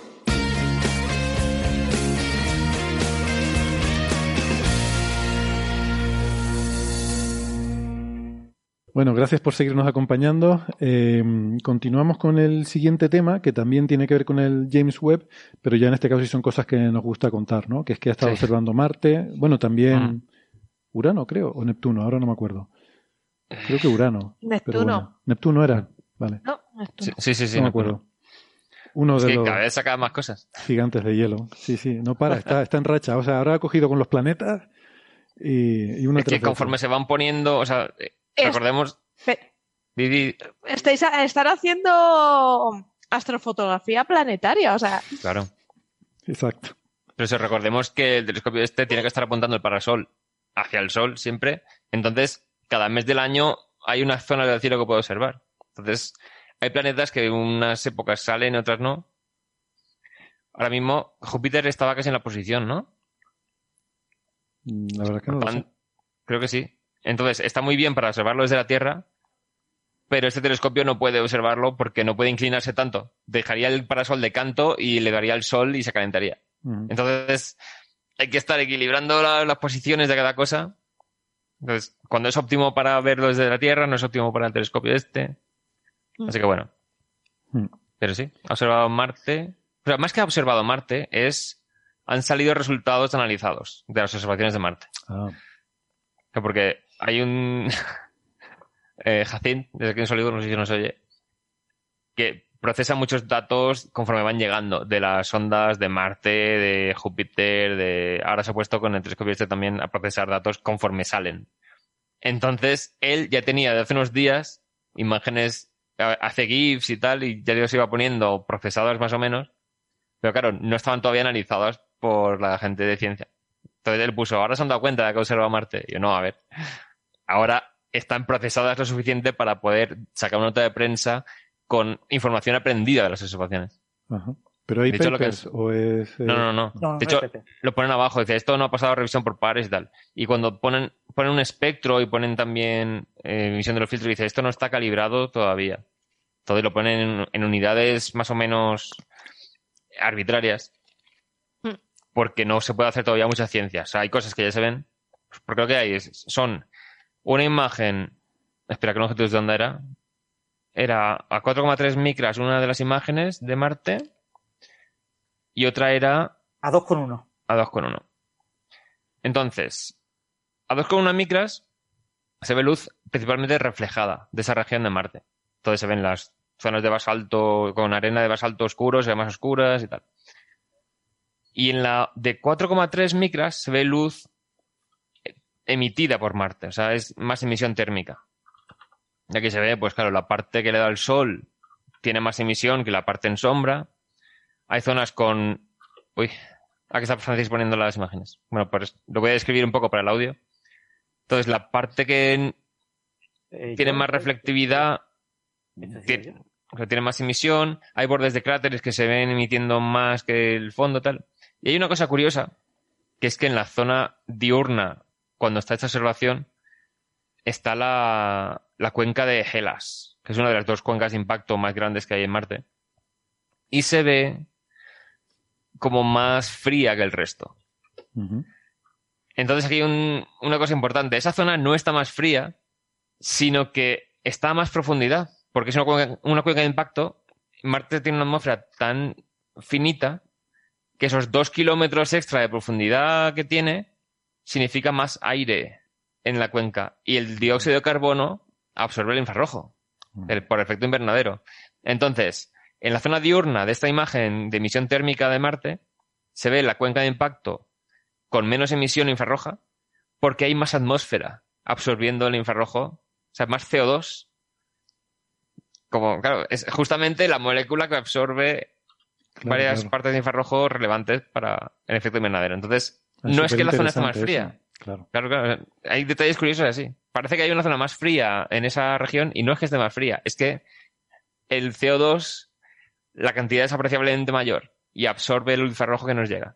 Mm, Entonces, está guay. de. Y también ha sacado un espectro que esto ya es haciendo una rendija y pues se ven absorciones de dióxido de carbono, algo de agua también, algunas moléculas. Y claro, aquí hay, es una observación que dices, bueno, una observación así mm, no muy allá. La ves y dices, no es muy espectacular. Pero ¿qué ocurre? Marte brilla muchísimo en infrarrojo para un telescopio diseñado para observar las galaxias más distantes del universo. Entonces han tenido que hacer modos de observación que apenas capten luz. O sea, exposiciones muy rápidas, eh, registrando solamente parte del chip para que no sature. Además, el objeto es un planeta, se mueve en el espacio, aunque las velocidades sean relativamente eh, pequeñas en un tiempo de observación muy corto, también hay que tenerlos en cuenta porque el zoom es muchísimo. Entonces, cuanto más zoom hagáis, eso lo podéis ver con un telescopio en la Tierra. Si lo ponéis apuntando a la Luna, o sea, la Luna se está moviendo en el cielo y hay que estar moviéndolo cada dos por tres, porque si no, no puedes ver el cráter. Entonces, tiene que estar el telescopio con un modo de seguimiento de objeto en movimiento. Con un modo de observación que no quede cegado con la cantidad de luz que recibiría. Entonces, o sea, se empieza a hacer observaciones interesantes, aunque visualmente pues no llamen tanto la atención. Mm. Estaba viendo ahora este el espectro, ¿no? Ahora que Francis nos compartía Sí. la pantalla y lo veíamos ahí. y No, me- la estaba compartiendo yo. Esa, Ah, esa. tú. Vale, vale. y Ya pues, está, aquí lo tenéis de nuevo. Gracias por compartirlo. Y me estaba preguntando si aquí se podrían eh, ver, porque se ve como con mucha calidad, o sea, la señal ruido del espectro es muy, muy buena. Sí. Pero no sé si aquí habría bandas de metano, pensando en ese, esa controversia que hay sobre el metano, que si hay, que si no hay, que si a veces se detecta, a veces no, y que parece que es local. Como esto se puede observar con rendija, podrías ir al, al cráter Gale, donde está Curiosity, eh, y ver allí, ¿no? El- se lo, le voy a preguntar a nuestro amigo Jorge Pla García, decir, oye, tú no puedes pedir un- una observación del James Webb que se ponga a observar ahí y ver si aparece, si, porque claro, con la resolución espacial que tiene el James Webb, puede ver pixelitos mm, suficientemente pequeños como para ver mm, fenómenos locales, ¿no? Y una pequeña emisión local que aparece, que desaparece y tal, a lo mejor con una serie temporal de espectros lo podrían, eh, lo podrían observar, no sé. Lo que no sé si tendrá Pero resolución. alcanzaría, alcanzaría resolución suficiente, más resolución que la MRO que está. No. Yo creo que no. Eso ya te y, si, que a- no. y si las ondas que están orbitando, los orbitadores, no detectan, yo creo que es más difícil. Lo, que lo que James pasa es que es distinto, detecte. porque el TGO, si te acuerdas, nos explicaba, mm, Eso era TGO. nos explicaba Jorge que realmente estás viendo cosas diferentes, porque el TGO ve Mm, un espectro de transmisión, entonces está, está observando la Ah. atmósfera en el horizonte. Y, Mm. y lo que ves es una es especie de que lo veía. de promedio integrado de, de la atmósfera, ¿no? Entonces ellos estaban buscando modelos que permitieran explicar emisiones locales a nivel de superficie, pero que ese metano se destruyera antes de mezclarse en toda la atmósfera y dar lugar a una concentración global que sería la que observaría TGO. Eh, entonces, por Es eso me que yo creo que la absorción de metano está muy cerca de una absorción de CO2. Entonces, entre eso y el espectro de la superficie y tal, no sé cómo difícil será mirarlo. Porque, He mirado claro, en, este, la, espectro, ¿este espectro será reflejado de superficie o será también un espectro de transmisión como el de TGO? en las sería de ondas, porque la longitud de ondas cortas es reflejada en la superficie, en la longitud de ondas más largas es emitido. Es emitir, vale, pero no es de transmisión, o sea que en ese sentido No, es, no, no. diferente, es diferente a lo que hace TGO, a eso me refería, ¿no? Bueno, sería transmisión de la luz que emite la superficie, parte de la luz se verá absorbida por la atmósfera Mm. Y luego nos llega. Pero claro, Sí, tiene pero que decir que estás es viendo- luz solar que ha llegado a la superficie, absorbida por la atmósfera y luego se ha reflejado en la superficie. Sí, pero, pero me vale, o sea, es, digamos que estás viendo el espectro de un píxel de la superficie de Marte. No Mm. como en el caso de TGO, que estás viendo la luz en el horizonte lejano Ya. transmitida a través de la atmósfera, ¿no? O sea que en ese sentido es complementario, te da una información diferente y más local que la de TGO, que es más global y más de la alta atmósfera. En la propuesta de observación de estas observaciones, aquí no menciona el metano. Entonces, Ujú.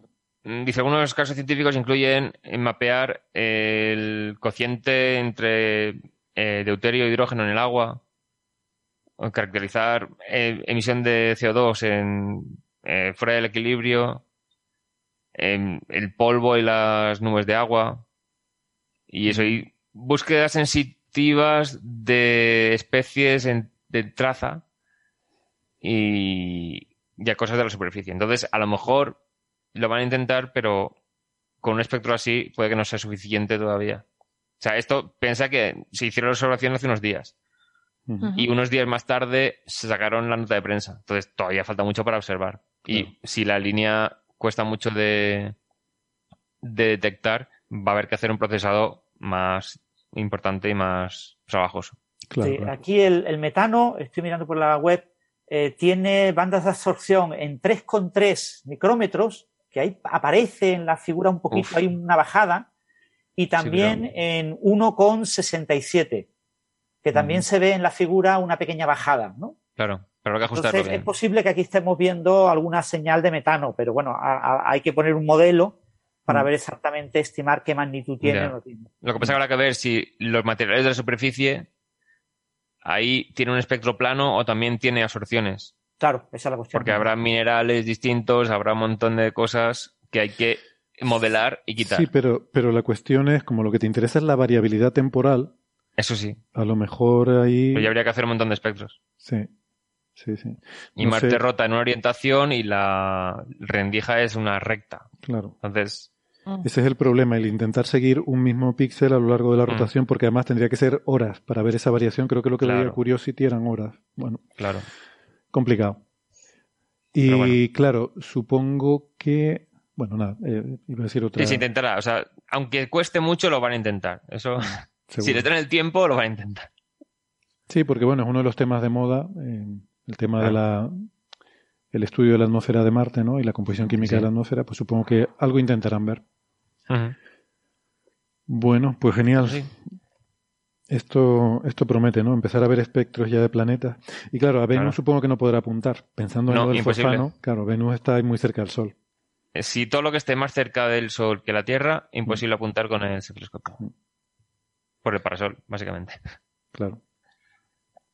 Así que nada, de Marte para allá. Se podría hacer una misión, que sea una misión que vaya con un espejo, le refleje la luz de Venus y se la mande al James Webb. Pero entonces Madre mía. pasa lo mismo, porque Claro. la luz del Sol No, un espejo de 6 metros, claro, para poder aprovechar el...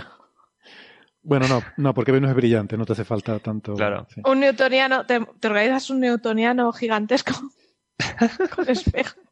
No, un espejo plano, simple. Al final será, más fácil mandar otro telescopio. Si ya tienes el espejo mandado y todo. Nada, Sí, pero sí. están. Es que te- mandar cosas hacia el interior del sistema solar también cuesta. Porque la Tierra va a 30 kilómetros por segundo. No, Y hay pero no tiene que, ser, velocidad. no tiene que ser hacia el interior. O sea, simplemente es como si, imagínate que le pusieras un retrovisor al James Webb para sí, pero- lo que tiene detrás y que vea Venus. bueno. Un Eh, espejo plano. Pero hay.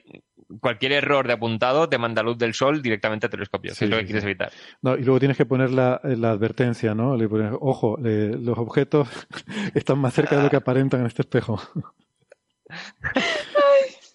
bueno, venga, eh, hablando de Marte, tenemos también la Insight, Sí. que nos hemos olvidado un poco de ella, la pobre, pero Está, Pero está dice que durará eh, de octubre a enero, febrero, acabará por cascar.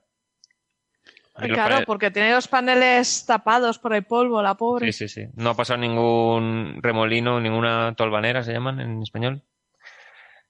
Pensaban que iba a limpiarse por el viento de Marte, pero no ha habido suerte. En esa zona no hay mucho remolino marciano. No ha pasado las choches con el plumero tampoco. O sea, un desastre, un desastre. ahora que teníamos ahí Pero- expectativas, ¿no? De esa maniobra intimidatoria, pero nos ha salido un poco mal. Pero bueno, aún así yo creo que hay que rendir honores a, a Insight como Sí, sí. Están tratando ahora de mantener el, sismo, el sismómetro lo máximo que pueden para tener registros, porque es el primer sismómetro que se pone en Marte de forma efectiva. Claro. Así que bueno, Hombre, están los de las Viking, pero no. Claro, digo de forma efectiva porque los de la Viking estaban en la Viking y la propia nave, las vibraciones de la La nave y la amortiguación de las patas Sí, hacía que fuera imposible. Medían el viento, básicamente. el viento, sí. Sí. Sí, sí. Pero entonces, Pero no se podría hacer que, a ver, o algún rover que tengamos por allí o el siguiente que manden que lleve algo para un soplómetro, no sé, algo. Soplómetro. o sea, Sí. yo tenía que mandar otro a la misma zona. Entonces, Como, como cuando limpias el teclado del ordenador, ¿no? Que vaya con un, bote Claro, de, claro. de aire a presión, ¿no? y le pase Sí. aire a presión al, al esto, sí, sí. Alguien, no sé dónde, alguna vez en redes sociales estaba, Con la aspiradora, siempre. estaba comentando con alguien, mira, se nos une Gastón Buenas. Giribet desde la Universidad de Nueva York, eh, que Gastón es doctor en ciencias físicas y es arroba Gastón Giribet en Twitter y en algún momento conseguirá conectar su micrófono y hacerlo funcionar, pero por lo pronto ahí está con el, con el ordenador. Digo que comentaba con alguien eh, que proponía que por qué no llevaban las misiones alguna escobilla para ir limpiando los paneles, ¿no? Eh, que, que digo que bueno, que al final eso todos son problemas, son partes móviles, es posibilidad Sí. de arañar, una escobilla vas a arañar los paneles, mm, vas a perder eficacia. Eh, claro, en un caso como este, dices tú, oye, pues qué bien hubiera venido tenerlos, pero eh, es como a todo. ver, lo que hicieron, lo que hicieron fue la opción fácil. Dijeron, vamos a poner paneles más grandes de lo que hacen falta Mm. para cuando vayan perdiendo energía, pues dure más. Claro. Entonces, básicamente es eso. es más fácil eso que estar poniendo complejidad adicional, ¿no? Claro. Y al final tampoco cuentas Pero no con que- tenía, no, no tenías un movimiento, es verdad, ahora que lo veo en el chat. Eh, la Insight no tenía, no vibraban los, Creo que al los final no. paneles un poquito. Ah, No, algunos, eso, eso sí que lo han llevado algunos, ¿no? Eh, ¿Quién llevaba uno que el vibraba, panel verdad? gira, eh, sí. se giraba un poquito y soltaba. Pero los de la Insight, eh, se desple- es que para que se desplieguen, los sacaba de un lado y era completamente horizontal. Ah, es verdad. Entonces, añadirle, o sea, todo lo que sea añadir motores y tal, eh, es añadir No, masa peso. que pierdes Nada, de nada. instrumentos. Ahora que la Insight tiene un brazo, podría darles golpecitos, ploc, ploc, ploc, ¿no? Ya, pero también estaba el riesgo. Entonces, Sí, sí. el brazo va muy lento para que no haya accidentes. Entonces, si le das un golpecito a base de eh, empujarlo un poco, luego dejas de empujarlo, y eso no, eso no Ese- hace vibración. Ese brazo con unas plumitas. Pero las plumas tienen que sobrevivir al vacío, tienen que sobrevivir a la radiación. Haber llevado un No plumero. deben- El plumero. Claro, Oye. pero bueno. Bueno, lo que hicieron fue un día. sido genial. Un día estaba Jacín, precisamente, que lo mencionaba antes. Como él pone las imágenes, las procesa, nada más llegan, de repente vemos fotos que dices, se ha tirado tierra sobre sí misma la sonda. ¿Qué está pasando? No tenía ya problemas con polvo en los paneles. ¿Qué ha pasado? ¿Se le ha caído tierra encima de sí misma? Y claro, semanas más tarde sacaron nota de prensa diciendo, hemos probado una técnica que consiste en dejar caer tierra sobre el cuerpo de la sonda. Entonces el viento que hace, o sea, el, airecillo que hace esa tierra al caer, sopla un poquito sobre el panel solar y es- empujó un poquillo el polvo y ganó un poco de energía. Entonces era tirándose tierra sobre sí misma para que la corriente de aire empujase un poquillo el polvo. O sea, Claro. cosas así estaban probando ya. Como los niños en la playa, tirándose tierra por encima. Claro. Cosas muy locas. Pero bueno, Con, lo el tenue, caso es que con lo tenue que es la atmósfera de Marte. mm, Claro. es que- Es verdad que la Insight llevaba una palita. sí, Sí, sí, sí. Sí, la, la están usando también para. Bueno, intentaron empujar Está la haciendo sonda. castillitos. Sí, Sí, no, la palita Estaban con la palita enterrando parcialmente el cable del sismómetro. topo? sí, el topo. Acordaos No. cuando que empujaba el topo con la palita. Mm, Sí, pero también se puso a excavar tierra y echarla sobre el cable del sismómetro para Mm. Sí, reducir también. todavía más el nivel de ruido. sí, eso funcionó bien, ¿no?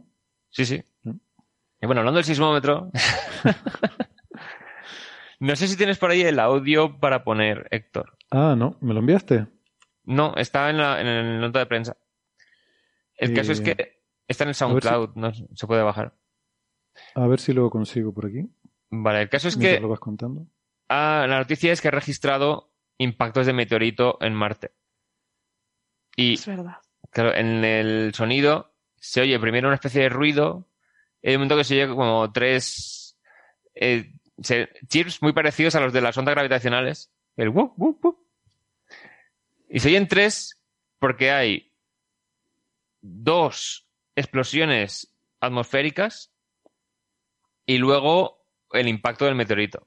Creo que lo tengo Entonces- aquí. Pruebo a darle a ver, Dale a ver. si lo oí. Vale.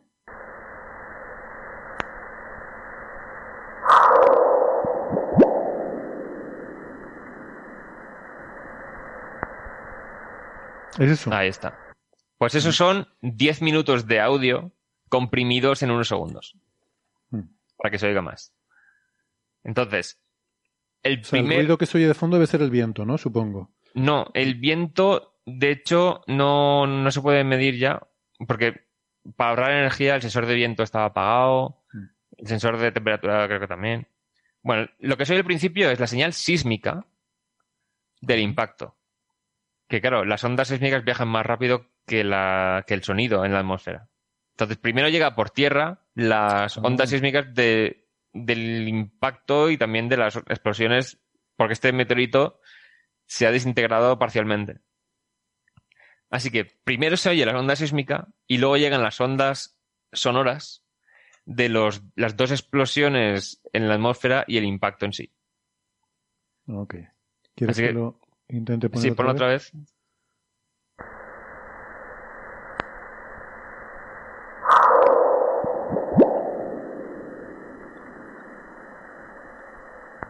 Vale. Vale, espera que vuelco el paper.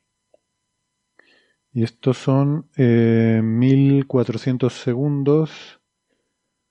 Eh, Claro, no, son 600 segundos. Sí, bueno, la duración del sonido del, del impacto son como 600 segundos, sí. Sí, entonces son 10, como unos- 10 unos- minutos. Claro. Pero Entonces, todo el el- clip desde el principio. Hay un chasquido que se oye al principio, un pop, pero eso, creo que eso no es nada, ¿no? Porque aquí en la gráfica no está marcado como nada. Además que lo no. pone en menos 400, ¿no? Porque pone el cero, pone el origen de tiempo. Ah, vale, es que es otra grafía distinta. Espera. Es que estoy mirando el paper. Ah, vale. Ah, A ver, voy a la nota de prensa. Claro, es que empieza ese audio bastante antes. Y cuando empieza el sonido este de que aparece un rugido extraño, Mm, eso ya es la onda sísmica. eso. Que aquí la achacan. Están las ondas P y S del impacto. Y luego una que marcan como X1. que Que será es- la burbujita final, esa que se oye blu blu. No, no, no. O sea, está primero el- la onda sísmica del impacto. Luego la onda sísmica de la explosión atmosférica. Que parece que llega más tarde. Y después están los tres bup, bup, bup, son las dos explosiones atmosféricas y la explosión del impacto. Entonces están los órdenes cambiados porque unas cosas viajan más rápido las ondas que otras. Y que se oigan en plan es básicamente porque las ondas de baja frecuencia eh, llegan antes que las de alta. O sea, esto dicen que se oye muy bien porque por la noche se estructura la atmósfera de una forma que en el primer kilómetro o así de altura las ondas eh, viajan mucho más rápido. Entonces, eh, no, se pierde menos energía por esas ondas de presión y llegan a la sonda mejor. Entonces, la trayectoria del meteorito, este también está un poco optimizada porque parece que las ondas viajan más hacia atrás de la trayectoria del meteorito y entonces le llegaban a la sonda en esa trayectoria como hacia atrás. Entonces, lo que hicieron fue, an- analizando datos, primero vieron, o sea, hicieron cálculos porque no miran solamente el- la intensidad de las ondas, sino también la polarización. Entonces pueden ver más o menos de dónde han venido, en qué dirección han llegado al sismómetro que puede medir vibraciones en las tres dimensiones. Así que calcularon más o menos de cuatro o cinco de estos impactos, de estas señales sísmicas, vieron dónde estarían los impactos. Entonces, la sonda eh, Mars Reconnaissance Orbiter tiene dos cámaras principales. Una es la cámara de contexto, que esa observa todos los días y de hecho la usan para hacer mapas del tiempo atmosférico en Marte. Eso hay una página web donde se ve el tiempo atmosférico en Marte y es- cada día está como casi todo el planeta cubierto por imagen y puedes ver la distribución de nubes y tal. Entonces, esas tienen menos, menos resolución espacial, pero tienen mucha más cobertura. Entonces, ahí buscaron a ver si en las zonas cercanas a donde habían predicho que se había producido el impacto, había algo. Entonces, en cuatro de ellas había marcas oscuras. De la arena que se levanta por el... O sea, está, en Marte tiene mu- muchos sitios, son arena basáltica negra, como la lava de Canarias, y encima una capa de polvillo marrón. ¿Sabes? Cuando remueves algo, enseguida se ve oscuro. No porque se haya quemado por la fuerza de impacto, sino porque la arena se ha levantado. Entonces, de Claro, debemos pensar que eh, debajo de esa arena roja oxidada, lo que hay está ese basalto más oscuro. Claro. Entonces, es que lo- no es arena, es que es polvo. El polvo que se, se levanta es muy ese fácilmente. polvo. O sea, que Y el el rojo de polvo es un Marte material- es colorete es un material por que es- encima. Mm. No, es que hay material, claro, si tú destapas, eh, cuando hemos visto a. Era. mm, Curiosity Perseverance. por ejemplo. Sí, estas cuando destapan, vemos que lo que hay debajo es como gris oscuro, ¿vale? Claro. Entonces, pero eso si lo viésemos unas horas después, un tiempo después ya estaría rojo otra vez porque oxida muy Claro. rápido la superficie de No Marte. es que se oxide, es que Marte no tiene océanos. Entonces, en la Tierra, cuando hay tormentas de arena y tal, acaba el polvo asentándose en el agua y ahí se queda atrapado como sedimentos. Pero en Marte Mm. se reutiliza. O sea, el polvo de una tormenta de arena va a ser levantado también por la siguiente y por la siguiente. Entonces, se cree que la mayor parte del polvo de Marte proviene de una región concreta que tiene mucha magnetita, mucho mineral de hierro, pero Sí. se ha distribuido globalmente porque como no hay océanos, eh, no se atrapa. Entonces siempre hay un montón de polvo en la atmósfera de Marte por Eh, eso. Es como el sótano de mi casa. En Marte se aplican las tres R's, se reutiliza, se Ah. reduce No se reduce. y se recicla. Pues mira, mira que a Sí, veces hombre, he se pensado reduce el esfuerzo. si poner una bandeja grande de agua y eso de alguna forma iría atrapando el polvo ahí. Igual, Claro, igual lo no que pasa es que- tontería. Lo que pasa es que el agua se evaporaría y congelaría. Y Pero dejaría Héctor, ¿para polvo. qué, ¿para qué sirven los espejos? Si para eso los tienes en casa, que se llenan de polvo. También es verdad. Pones un montón de paneles solares de Insight, atraparán el polvo. Exacto. Oye, no sé si Gastón ya, ya nos puede escuchar y hablar. ¿Escuchan? Dinos Sí. algo. Sí. Ah, sí. Bien. Muy bajito. Sí, muy bajito, pero ahí es el signo de la victoria. Ok, ok. Vale, Vale. Voy a, Bueno, pues, voy a- subir mi volumen, si les parece. sí, sí, sí, bien. perfecto, ya te, te oímos bien. Pues nada, eso, que estábamos hablando de, mm, de la Insight. Y, ¿Y qué más? Pues, pero este no es el primer meteorito que, que vemos, o mejor dicho, que escuchamos en Marte, ¿no? Eh, ha habido... El tema es que ahora con estos, eh, como estaban viendo en la imagen de contexto, buscando a ver si había marcas, porque esto es como diariamente van sacando imágenes de Marte, es muy fácil comparar imágenes de antes y después. Entonces, sabiendo en qué fecha, en qué momento ocurrió el impacto, comparar imágenes de después de ese momento y de antes, y vieron que sí, en algunos sitios había marcas oscuras. Entonces, después dijeron, vale, pues con la cámara de alta resolución, que es hay que decirle dónde apuntar porque ocupa un área muy pequeña cada imagen, sacaron eh, fotografías de varios de estos impactos. Entonces, el del sonido no es un cráter, sino tres. Entonces, en una de estas explosiones atmosféricas, parece que el meteorito se dividió en tres partes principales y provocó tres impactos casi al mismo tiempo. Entonces, esos tres no son los tres impactos. Son dos explosiones que puede ser dos explosiones de fragmentación o el- la onda de choque inicial al entrar en la atmósfera, luego una explosión donde se fragmenta y luego ya la del impacto. Entonces, en otros de los de los impactos que han medido con la sonda esta, han visto solamente un cráter. Y ahí en la señal no se veían tres eh, whoop, digamos, Tres sino que se veía, claro, solamente se veía eh, la onda de choque atmosférica y el impacto. Y hay alguno de ellos que no se ve impacto en la superficie. Entonces, ¿aquí qué ha ocurrido? Que el meteorito sería más pequeño y se desintegró en la atmósfera por completo, sin producir ningún impacto. Entonces, ahora estamos en una época que podemos tener un sismómetro en Marte y medir cómo están produciendo esos impactos en la actualidad. Que esto es importante para usar el número de cráteres en una región para ver la antigüedad que tiene.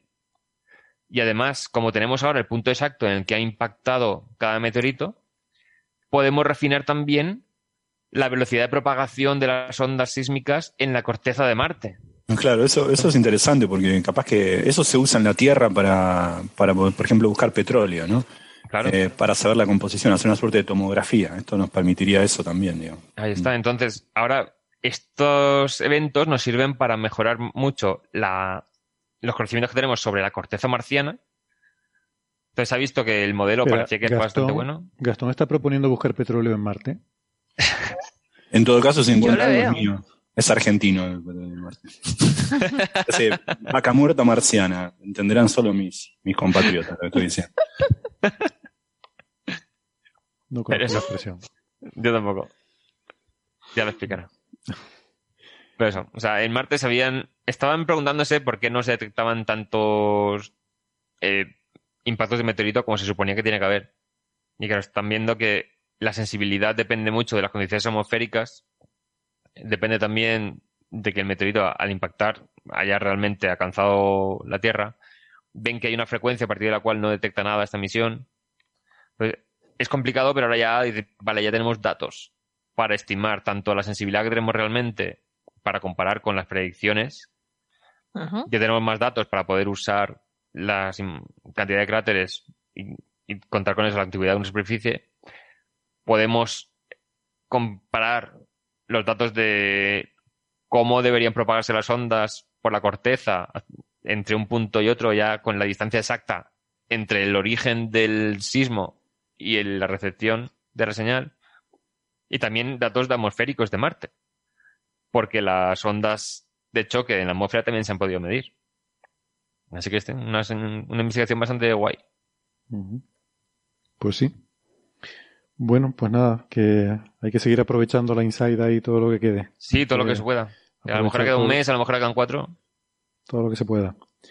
Y, e insisto, y luego rendirle homenajes de héroe. Eh, bueno, Sí. Preguntan en el chat si sabemos qué masa tenían los impactos, pero aquí lo ponen en energía liberada. Es que, claro.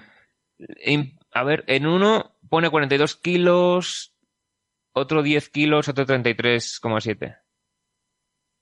En, en mediana, o sea, de las estimaciones que hay. Y bueno, eso de cuando impacta el suelo. Y es- estimación de masa de antes de entrar a la atmósfera, en uno pone 71 kilos, otro 22 kilos y otro 49 kilos. Mm.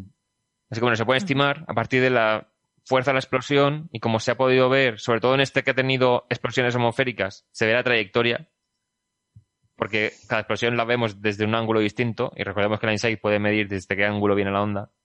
Entonces se ha podido estimar propiedades también del meteoroide, Mm. pero sí son pequeñitos. Mira, aquí nos recuerda Lindsay Blue en el chat de YouTube que el meteorito cayó en Marte el 17 el 19 de septiembre también.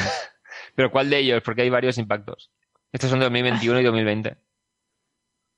A ver, hay uno en 5 de septiembre de 2021, otro el 18 de febrero, otro el 31 de agosto y otro el 27 de mayo 2020. Pues no, entonces Esto se refería a la, fe- 2021. la fecha de la noticia, probablemente.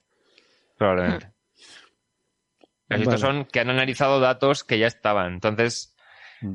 han buscado varias cosas concretas y han visto qué características tienen que buscar para encontrar en los datos que ya tenemos de la sonda Mm. en tierra estas señales. Esto es como lo de las gravitondas, ¿no? Ir pasando un template por encima, una, Claro, claro. ¿Cómo se llama? Un template en español, una, La plantilla. una plantilla por Una encima de los datos y, y que algo encaje, ¿no? Entonces puede que haya más impactos en los datos de la sonda que todavía no se han encontrado. Bueno, y, y hablando de impacto, aunque no sé si por impacto, eh, una noticia, he visto el titular por ahí, pero no he leído nada al respecto, eh, pero que me parece muy fascinante, ¿no? Eh, los anillos de Saturno, que hemos hablado Mm. a veces de que un descubrimiento reciente es que son temporales, que no han estado ahí toda la vida, sino tienen cientos de millones de años. Eh, o sea, que es una construcción eh, cósmica muy, muy bonita, pero, pero temporal. Hemos tenido suerte de coincidir con ella y poderla disfrutar. Eh, y parece que hay una investigación ahora que relaciona de dónde podría venir el origen de los anillos, ¿no? Eh, o sea que eso también, Héctor, si nos lo quieres contar, me parece también Sí. muy interesante. Es que esto salió en el jueves en el evento de Naucas. Teníamos charlas de Naucas Pro, o sea, gente que hablaba de su, su propia investigación y tal. Y una de ellas era sobre los anillos de diversos cuerpos del sistema solar y mencionó, ha salido un paper ahora mismo diciendo de dónde vienen los anillos de Saturno. Y nos podemos a mirar, claro. Entonces, aquí lo que ocurre no Es que yo recuerdo que había varias eh, hipótesis al respecto, Sí. o sea, no es que tal. Y una de ellas era efectivamente la destrucción de una luna, pero había Claro. otras como que se hubieran formado de la, del material primigenio con el que se formó el planeta, pues que parte de ese material no pudo coalescer a una luna Sí, por sí. la influencia de las mareas de las otras lunas grandes que no permitían que se formara y tal. O sea, O como que también un cometa atrapado. diferentes posibilidades que había ahí, ¿no? Bueno, pues esto resulta que han hecho una explicación, o sea, que explicaría al mismo tiempo la formación de los anillos, la inclinación del eje de rotación de Saturno, la velocidad a la que Titán se mueve alejándose de Saturno y también la excentricidad de la luna Titán. Entonces es como varias cosas al mismo tiempo las explicaría una única cosa. Entonces, con la navaja de Ockham dices, uy, esto es atractivo. Porque además habría ocurrido hace entre 100 o 200 millones, millones de años, que es lo que se ha medido con la sonda Cassini, que parece que tienen los, los anillos de Saturno. Entonces, el tema es, el eje de rotación de Saturno está inclinado unos 27 grados y tiene precesión. Entonces, este yo pensaba que eso era para que se vieran bien los anillos, ¿no? Desde la Tierra. O sea, Sí, es que es, igual que un sí, pavo que real que te abre la cola y, y se pone así, ¿no? Para que la veas bien, ¿no? Claro, pero ¿cómo llegó a ese- esa posición? O sea, había una viñeta que, como lo de que los anillos en recientes ponían un dinosaurio mirando por un telescopio y diciendo, eh, eso no estaba ahí ayer. Porque hace 100 millones de años había dinosaurios en la Tierra. sí, claro. Sí, sí. Pero si esto, básicamente lo que vieron es que el periodo de precesión del eje de rotación de Saturno, básicamente girando como una peonza, que no se queda en una orientación, sino que va haciendo una especie de giro extraño, pues coincide, o sea, está bastante cerca de un movimiento similar que hace la órbita de Neptuno. Entonces dijeron, a lo mejor es que estaban en resonancia la inclinación, o sea, los cambios en la inclinación de la órbita de Neptuno con los cambios en la inclinación del eje de rotación de Saturno. porque era un periodo muy parecido. Entonces se pusieron a investigar y vieron que no, en realidad, o sea, esto dependía mucho de- del momento de inercia de Saturno, de cómo está distribuida la masa de Saturno en su interior. Entonces, esto no se pudo medir bien hasta 2017 cuando terminó la misión Cassini y ya hizo unos pasos muy cercanos entre los anillos y el planeta. La gran finale. Ahí está. Entonces, esos pasos cercanos han permitido medir cómo se distribuye la masa en el interior de Saturno, que eso, el momento de inercia de Saturno tenía que ver con un montón de cosas que les hacía falta el dato preciso. Entonces ven que ahora mismo Saturno no está en resonancia con este movimiento de la órbita de Neptuno, pero está muy cerca. Entonces es como, parece que estuvo en resonancia hasta hace relativamente poco tiempo y se salió por algún motivo y ahora pues está en una- un periodo de precisión cercano, pero no exactamente. Entonces han visto que si ponen una lu- luna extra, que se hubiera perdido hace 100 millones de años o por ahí, explica todo, o sea, que estuviera en resonancia esos movimientos hasta hace unos 100, 200 millones de años. Luego la Luna entra en resonancia orbital con el periodo de Titán, se desestabiliza la órbita de la Luna, la Luna se pierde. En algunas simulaciones se expulsa el sistema solar, en otras se choca contra Saturno y en unas pocas hace un paso cercano a Saturno, de modo que la fuerza de marea la desintegra, el 99% de su masa impacta en Saturno y ese 1% restante es lo que formaría los anillos. Entonces parece que al principio estaba Y, y, y espera, yo continúo la historia. Y un fragmento resultante sigue quedándose en órbita durante otros 40 millones de años y acaba impactando con la Tierra en Chicxulub y matando No, dinosaurios no, no. hace 66 millones de años. Y así explico eso también, con la, con la misma explicación, también. No, porque para salir de Saturno tendría que haber tenido energía ya desde el principio. Una, una pregunta, Pero para, sobra.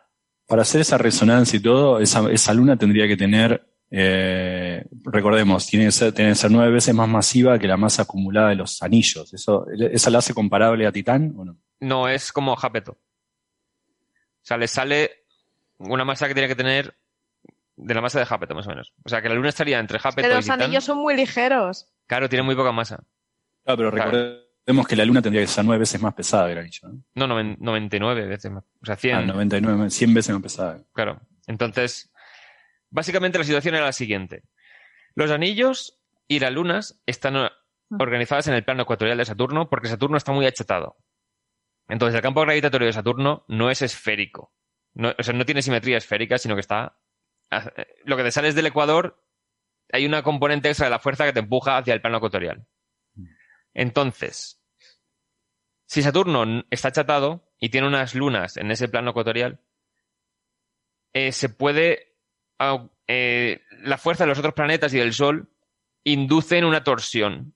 O sea, es lo que puede hacer que se vaya inclinando el eje porque no es esférico. O sea, la fuerza no afecta igualmente a todas las regiones. Entonces, Titán iba poco a poco alejándose de Saturno por fuerza de marea, igual que la Luna nuestra se aleja a 4 centímetros por año. Titán, pues una velocidad parecida. Entonces, la torsión de los otros planetas y tal en el sistema saturniano iba cambiando hasta que llega un momento en que por la zona en la que estaba Titán entra en resonancia con las- los cambios de órbita de Neptuno. Entonces, esa resonancia hace que Saturno se vaya inclinando su eje de rotación hasta quedar como a 35 grados más o menos. Pero Titán se sigue alejando de Saturno por efecto de marea, entra en resonancia con esta luna que la han llamado crisálida, porque es lo que dio lugar luego a los anillos de Saturno, qué como una mariposa. Y entonces, esta luna se desestabiliza, se choca con Saturno, forma los anillos y de repente te ha cambiado la distribución de masa, porque cuanto más alejas la masa del eje de rotación, más momento angular tendrá. Entonces, el momento angular del sistema de Saturno depende de la distribución de sus lunas. Por tanto, la torsión que van a imponer los otros planetas y tal va a depender de la distribución de sus lunas también. Así que la migración de Titán hace que esta luna se estabilice y caiga, y al perderse esta luna, ya se sale de la resonancia orbital con Neptuno. Y ahí es cuando pierde, o sea, deja de tener 35 grados de inclinación ya pasa a ser menos. Y eso lo deja en el estado actual. Y además esta otra luna era también la que estaba haciendo por resonancia orbital con Titán, que Titán no tuviera una órbita completamente circular, sino que tiene una ligera excentricidad, que es la que hace por efecto de marea que tenga el metano en su atmósfera y tal, porque se calienta ligeramente. Entonces, esta luna extra, han visto con un montón de simulaciones que explica un montón de cosas a la vez. Entonces, no tenemos pruebas de que haya existido, de que haya ocurrido esto así. Pero tampoco pero, dudas. Pero tampoco dudas. pero claro, esta siempre te da pistas de, bueno, a lo mejor eso tiene unas implicaciones que puedes buscar para corroborar y tal. Pero claro, corresponde temporalmente con la edad que se mide con los anillos. Explica la inclinación de Saturno, explica la excentricidad de Titán, de la órbita de Titán. La presencia de hielo. También Claro, la es- explica. explica que sea prácticamente hielo los anillos. Explica que esté Saturno con la precesión esa en resonancia con la precesión orbital de Neptuno, pero no exactamente. Y, y En- no es, y no desde hace tanto eso. Claro, y explica la, o sea, que sea reciente. Entonces, estas simulaciones, de repente, un montón de cosas dispares cuadran. Y como dice Héctor, eh, la desaparición de los dinosaurios, el crecimiento del No, eso no. Ahora viene mi duda. Vale, tenemos Saturno con anillos, pero es que no es el único que tiene anillos. ¿El resto Claro. de anillos de planetas serían también por pequeños objetos que se han roto a acercarse Seguramente. a su... Es que los anillos están en una zona de Saturno que hay un límite que se llama el límite de Roche, Sí. que básicamente si la diferencia El de Mercadona. no Ah, tú dices Ro- Roche. se escribe Roche. Vale, vale. Bueno, a ver, el caso es, cuando tenemos un objeto esférico en el espacio es básicamente porque la gravedad ha dis- distribuido el material de esa forma. Pero si tienes fuerza de marea por un planeta cercano, la fuerza que recibe en la cara cercana al planeta va a ser mayor que en la cara lejana. Entonces, esta diferencia de fuerza podría superar a la fuerza gravitatoria del propio objeto. Así que si tienes un objeto lo suficientemente cerca de un planeta, puede que la diferencia de fuerza del propio planeta entre una cara y otra acabe disgregando este objeto. Más que Porque la su fuerza propia gravitatoria, a- quizás a la cohesión interna, ¿no? Porque también depende Sí. del- de la propia Bueno, si- cohesión del objeto. Claro, si está hecho de un montón de partículas separadas, básicamente la fuerza gravitatoria. Es- sí, exacto. Pero si está hecho de material que tiene que romperse para separarse, pues es la cohesión interna. Entonces, depende del material de que esté hecha, el límite este está en una distancia u otra del planeta. Entonces, para hielo es una, para Pero- roca es otra. Tienes razón. O sea, la, la fuerza gravitatoria efectivamente es el límite, porque es a partir de ahí cuando ya eh, tiene esa capacidad, dependiendo de cómo sea la. Pero el límite, Claro. El límite, ¿no? El caso, el caso límite es la transición. esa. Sí, sí, sí. Mm, Exacto. Entonces, claro, los anillos. en, en- en Marte, ¿no? En Marte ocurrirá con Phobos, está. que se está acercando Claro. y acabará formando un anillo alrededor de Marte. Claro, aquí las lunas se alejan y se acercan a su planeta básicamente por el efecto de marea de la luna en el planeta. ¿Por qué? Porque la Tierra, por ejemplo, el abombamiento de la marea queda adelantado respecto a la luna porque la Tierra gira en 24 horas y la luna orbita en 28 días. Entonces, al quedar adelantado, pues este abombamiento empuja a la luna un poco no hacia el centro de la Tierra, sino un poco hacia adelante. Entonces la luna se va, la, la órbita se va abriendo ligeramente con el paso de los meses. Entonces, si el planeta girase más lento que la órbita de la Luna, el abombamiento quedaría más retrasado, entonces la Luna se vería acelerada un poco hacia el interior y se iría acercando. Y eso es lo que le pasa a Phobos. O sea, Marte tiene una Luna que orbita más rápido de lo que tarda Marte en un día en girar sobre sí mismo, que es... ¿He dicho más rápido? Bueno, o sea, tiene dos lunas. Una Mm. hace más rápido la órbita y otra más lenta. Entonces, en el cielo de Marte, día tras día, una se vería moverse en una dirección y la otra se vería en la dirección opuesta. Ah, No, no había pensado en eso, qué bueno. Claro, Sí, sí. claro. Sí, sí, sí. Entonces, la luna la vemos día, noche tras noche, se ve en una dirección siempre moverse. No, no es que, Marte- no es que la veas moverse en una dirección, sino que Claro, sino día que- tras día la ves en una posición. la posición comparada con las otras estrellas, la Ahí ves- está. o sea, todas se mueven en la dirección de rotación del cielo, pero comparada con las estrellas, una parece que se va adelantando respecto a las estrellas y otra se va retrasando. Qué bueno, Sí. qué bonito eso, no lo había pensado. Claro, entonces, Phobos gira más rápido porque está más cerca de Marte que el límite este donde... O sea, El la órbita geoestacionaria, la órbita aeroestacionaria sería, pues está más, más cerca. Entonces, la- el periodo orbital es menor que el día de Marte. Así que el pequeñísimo bombamiento de marea que producirá Phobos en Marte, porque Phobos es una luna muy pequeña, sigue teniendo un efecto. Entonces ese bombamiento queda eh, retrasado respecto a la posición de Phobos y se va viendo, eh, la órbita se va cerrando un poco más. Entonces llegará un momento que se irá acercando lo suficiente para llegar a este límite y la fuerza de marea de Marte disgregará a Phobos. Eso, si no pasa, si, si cae mucho más rápido, no dará tiempo y se chocará entera. Pero seguramente se disgregue primero, forme un anillo en torno a Marte. Así que eso, la luna Phobos va, le quedan, creo que también eran cientos de miles de años. Los anillos de Saturno también están poco a poco cayendo a Saturno. Y le quedan unos 100 millones de años. Así que estamos en una época del sistema solar. Pero, pero fíjate, la, o sea, la gente puede pensar que qué suerte que vivimos ahora porque luego el sistema solar va a ser muy aburrido. Pero estos, estos eventos vienen y van. Quiero decir que Claro. Ah. nosotros conocemos los anillos que existen ahora y las cosas que están está. pasando ahora y que están desapareciendo. Pero no conocemos los eventos similares que ocurrirán en el futuro. Porque Claro. estamos O sea, hablando, aunque estemos hablando de cientos de millones de años, son escalas cortas comparadas con la vida del sistema solar. Claro que Pero son si miles de pensamos- millones. Claro, si pensamos Y aparte, 5.000, apa- a- aparte del sistema solar, nos ha- antes de que existiéramos, nos ha regalado danzas mucho más exóticas, ¿no? Júpiter Bueno. se acercó tanto como nosotros, volvió a donde Claro. estaba antes, Sí, sí, sí, sí. escupió planetas para todos lados, probablemente destruyó otro que estaba cerca de él. Claro. En entonces escalas bueno, muchísimo más largas. Muchos, muchos de estos espectáculos que no han dejado constancia en el registro que podemos ver hoy en día nos los hemos perdido. O sea, saber qué otras cosas así habría. Quizás Júpiter tenía unos anillos también bestiales hace mucho tiempo, o no, no Y se perdieron. idea. Claro, solo, tenemos solo tenemos registro, solo tenemos registro de, lo- de los eventos más besánicos. Quizá la formación de nuestra luna, la Mm. misma formación de la Tierra y la presencia de Júpiter acá para que eso pasara. Eh, quizá No el sé origen del cinturón de asteroides, pero como dice Héctor, ¿no? La mayoría de las cosas Claro.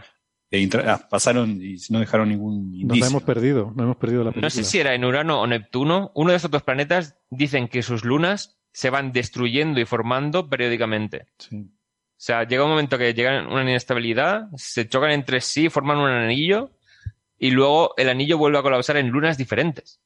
Mm. Y que eso pasa cada no sé cuánto tiempo de millones de años. Y yo me quedé pensando, ostras. Y, y entonces las lunas que tenemos en ese planeta ahora no son las mismas que había hace mil millones de años. Mm. Entonces, Claro. Cosas que se pasan. Eso habrá que tenerlo en cuenta cuando la IAU vaya a poner la definición oficial de luna. Claro, claro, exacto. Para, para que podamos contestarle a aquel joven oyente que nos preguntó una vez. Sí. Y por otro lado, es nuestra culpa. Es, es nuestra Claro. culpa el que nos sorprendamos de esto porque es darle trascendencia de luna y planeta a lo que en el fondo no es más que granitos de leche en un café con leche. ¿no? Claro. que también tiene la querer misma clasificar. dinámica. Pero, eso, Pero- pero antes, hace 50 millones de años, los anillos de Saturno tenían más material, serían más espectaculares. Entonces ellos dirían, ah, qué época vivimos, que dentro Sí. de 50 millones de años se verán menos. Entonces, Jo, qué, nos- qué nostalgia me estás dando, Héctor. Es que antes, antes todo era mejor. Saturno tenía unos anillos. Y, pero lo que preguntaba Sara, y creo que es interesante el, eh, porque sobre prácticamente todos los planetas gigantes sabemos que tienen anillos, ¿no? sí. Eh, lo cual es interesante por otra parte respecto a otras cosas, pero, pero eso, pero, pero ninguno como Saturno. O sea, quiero decir, yo recuerdo claro. cuando era pequeño la noticia, Júpiter tiene anillos. Y ah, Júpiter tiene anillos y Pero claro, te engaña un poco. Cuando- Sí, es ridículo. Claro, te engaña un poco cuando te dan esa noticia, ¿no? Porque, a ver, Júpiter tiene anillos, pero no, o sea, no es pa- tú cuando piensas en anillos piensas en lo de Saturno. O sea, lo de Júpiter Claro. no tiene absolutamente nada que. Tú puedes estar delante de Júpiter y no ves esos anillos, no los Claro, hay que ves. estar Porque detrás. solo se hay ve- que estar detrás de Claro, Júpiter. Tienes, se ve desde infrarrojo. No, no, que la, la sonda que ha descubrido la Voyager fue al apuntar a Sí. Júpiter desde el lado nocturno. Entonces, la dispersión de la luz del Sol en los anillos, viendo a trasluz, es cuando se descubrieron. Mm. Si no, no se verían. Claro. Entonces son anillos muy, muy tenues, ¿no? Eh, Claro. Que sí, están ahí, están ahí, pero no, no se pueden equiparar los de Saturno. O sea, es como decir Claro. algo. Cuando tienes capacidad para una sensibilidad muy, muy alta y puedes medir cosas que, que es como si no estuvieran, pues, pues vale, pero no, no, no podemos imaginar que, eh, que Claro. esas cosas son, bueno, en fin, que los, los anillos de Saturno son especiales, en cualquier caso. Sí, sí. Pero eso, lo que he dicho de uno de estos planetas que parece que se destruyen las lunas y se forman, entonces habrá periodos en que ese planeta tenga anillos espectaculares. Claro. Claro, y luego y se- irán condensándose y formarán lunas otra vez. Yo estoy seguro que Júpiter a lo largo de la historia del sistema solar ha debido tener en algún momento sistemas de anillos Claro. increíbles. Se habrá y- tragado alguna y luna, nadie los ha visto. Eh, bueno, Sí, sí. suponemos que nadie los habrá visto. en fin, lo dejo ahí. Pero sí. Bueno. O acaso, sí. es un poco de misterio. Eh, es, es posible que la Tierra hubiera tenido otra luna en un pasado remoto también, que cuando se formó, cuando hubo la gran colisión, y se formó- a lo mejor hubo otra luna también, pero ya se ha perdido, yo qué sé. Sí, hay hipótesis de que la cara oculta era más gruesa porque se formaron dos lunas en vez de una y se fusionaron. Pero también hay hipótesis que dicen otras cosas. Entonces, el, el sistema solar no es estático. Eso es lo que hay que quedarse. Muchas cosas pueden cambiar. Sí, y también quería aclarar otra cosa. Cuando estabas explicando, ¿no? Todo esto del el eje de rotación de Saturno y cómo está inclinado y precesa, y parece, eh, o sea, cuando contamos la historia así, parece como que, oh, estaba todo en un equilibrio perfecto y de repente hace 100 millones de años se desestabilizó. Bueno, lo que pasa es que llevaba 5.000 millones de años anteriores para darse esas resonancias, ¿no? Como la que Claro. tenían eh, Saturno con Urano. O sea, 5.000 millones de años es muchísimo tiempo. Y entonces algo ocurre en 100 millones de años puede perturbar algo que se había ido acompasando a lo largo de miles de millones Claro. de años. O sea que las escalas son muy diferentes. A uno le puede decir "Ah, millones de años, mil millones, da igual. No, es muy diferente. Claro. mil millones de años es muchísimo más que 10 millones de años o que 100 millones de Sí, años. sí, ¿no? sí.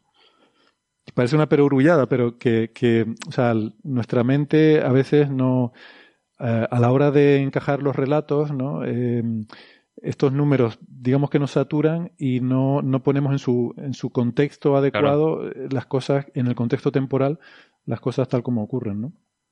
Básicamente que si uno tiene mil millones de dólares es muchísimo más que tener un millón de dólares. Entonces, Sí.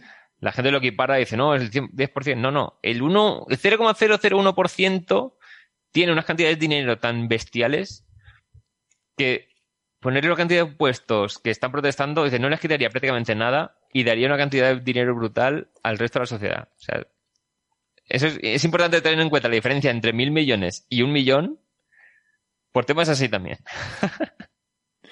La cultura científica es muy importante para todo en la vida. Sí, sí, sí, sí. Eh, no solo para, para ver las estrellas, ¿no? Claro. Eh, bueno, ¿algo más sobre los anillos? Eh, Yo creo que ya está todo dicho. Perfecto. Que puse yo aquí tres o cuatro temas y No, genial, genial. está, la verdad que está. hemos ido pasando, pensé que nos íbamos a enrollar más, pero eh, bien, estoy contento. Es que vengo de Naucas, que en 10 minutos te echan del escenario y hay que explicarlo todo breve. Sí. Sí, pero yo no soy Peláez, aquí no echamos a nadie. y, y menos a un cojo. Peláez, ¿cómo has podido? ¿Verdad que ibas cojo? Podré, Se lo- podré contó. perdonar, pero no olvidar. Operador le contó lo del programa, lo de cuando le cortaste el audio. Que le corté Se lo la- contó Ah, en, en- en me había persona olvidado. a Peláez durante Ah, una sí, cena. sí, cierto, cierto, con toda esa anécdota.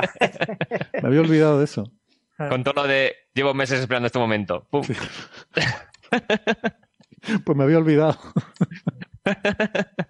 Gracias por Ahora, recordármelo. No se lo ha olvidado. Ahora él lo tendrá en cuenta. Sí, sí. ¿Te das cuenta cómo somos? Recordamos más las afrentas negativas que Claro, luego claro. eh, nuestro resarcirnos de esas afrentas, ¿no? Y de, claro, es- Las eso, es- cosas divertidas. eso explica, o sea, el hecho de que tú mm, te olvides más rápido de cuando has obtenido la venganza de una afrenta, olvidas antes la venganza que la propia afrenta, creo que eso explica eh, mucho de la historia violenta de la humanidad a Sí, lo sí, largo de sí. los siglos. Tú me hiciste tal. No, pero es que tú me hiciste cuál. Ah, es verdad. Claro. No me acordaba de eso. Leches.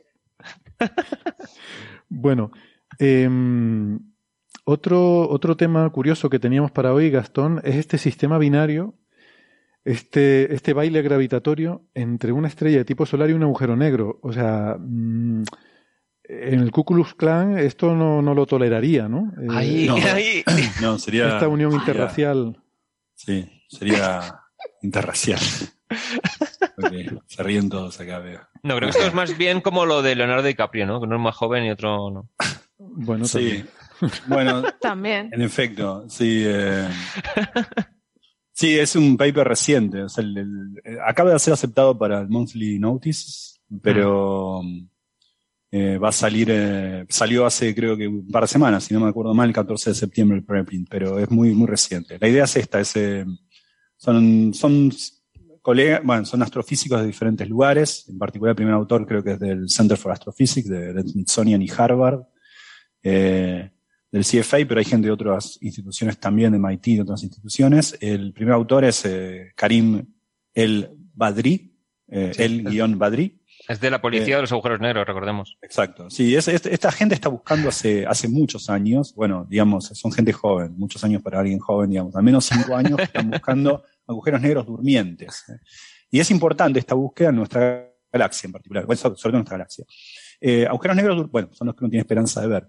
¿Por qué? Porque los, los, agujeros negros que uno conoce, por lo general, los, no hablemos de agujeros negros supermasivos, de los que hoy afortunadamente tenemos imagen de su silueta, sino agujeros negros que tienen pocos kilómetros, a veces tienen unas decenas de kilómetros, agujeros negros de masas estelares, 10 veces la masa del Sol, 15 veces la masa del Sol, y están en nuestra galaxia, pero son miles de años luz de nosotros, los más cercanos.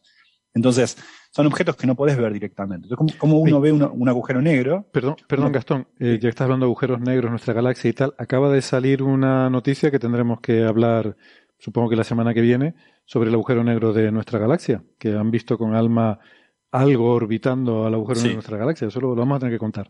Pero bueno, quería, quería dejar ahí. el... agujero negro es supermasivo. Sí, sí, es supermasivo. Sí, sí, perdón.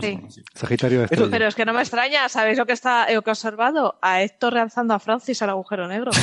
ah, el, experimento imaginario. No, la, idea es esta, ¿no? los agujeros negros. Os han pillado.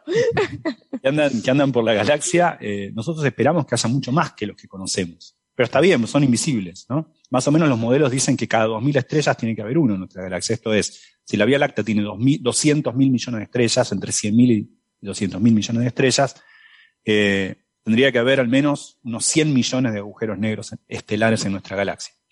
Ahora nosotros conocemos 20, 22 agujeros negros. Bueno, pero justamente son invisibles. La razón por la que conocemos los que conocemos es porque justo esos, como todo agujero negro es invisible, pero como están acretando mucha materia, se, se ungen de una materia en acreción que antes de entrar brilla mucho en rayos X y lo que uno observa es la radiación de rayos X de esa cercanía al agujero negro. Que como no hay otro fenómeno astrofísico que pueda dar origen a eso, uno infiere entonces la presencia de un agujero negro de masa estelar ahí. Y así ha sido desde que los descubrimos por primera vez allá por el 64. Cygnus X1 y otros objetos binarios, o sea, una estrella y un agujero negro, que el agujero negro le toma masa a su compañera, por ejemplo, Cygnus X1 es un ejemplo, pero GRS 1915 a 105 es otro. Los agujeros negros más famosos de nuestra galaxia son de esa naturaleza. Hay un agujero negro y una estrella que orbitan juntos y le roba materia, acreta materia, esa materia antes de entrar al agujero negro, como último grito desesperado ante esa eh, se calienta y se ioniza mucho, emiten rayos X, nosotros vemos los rayos X.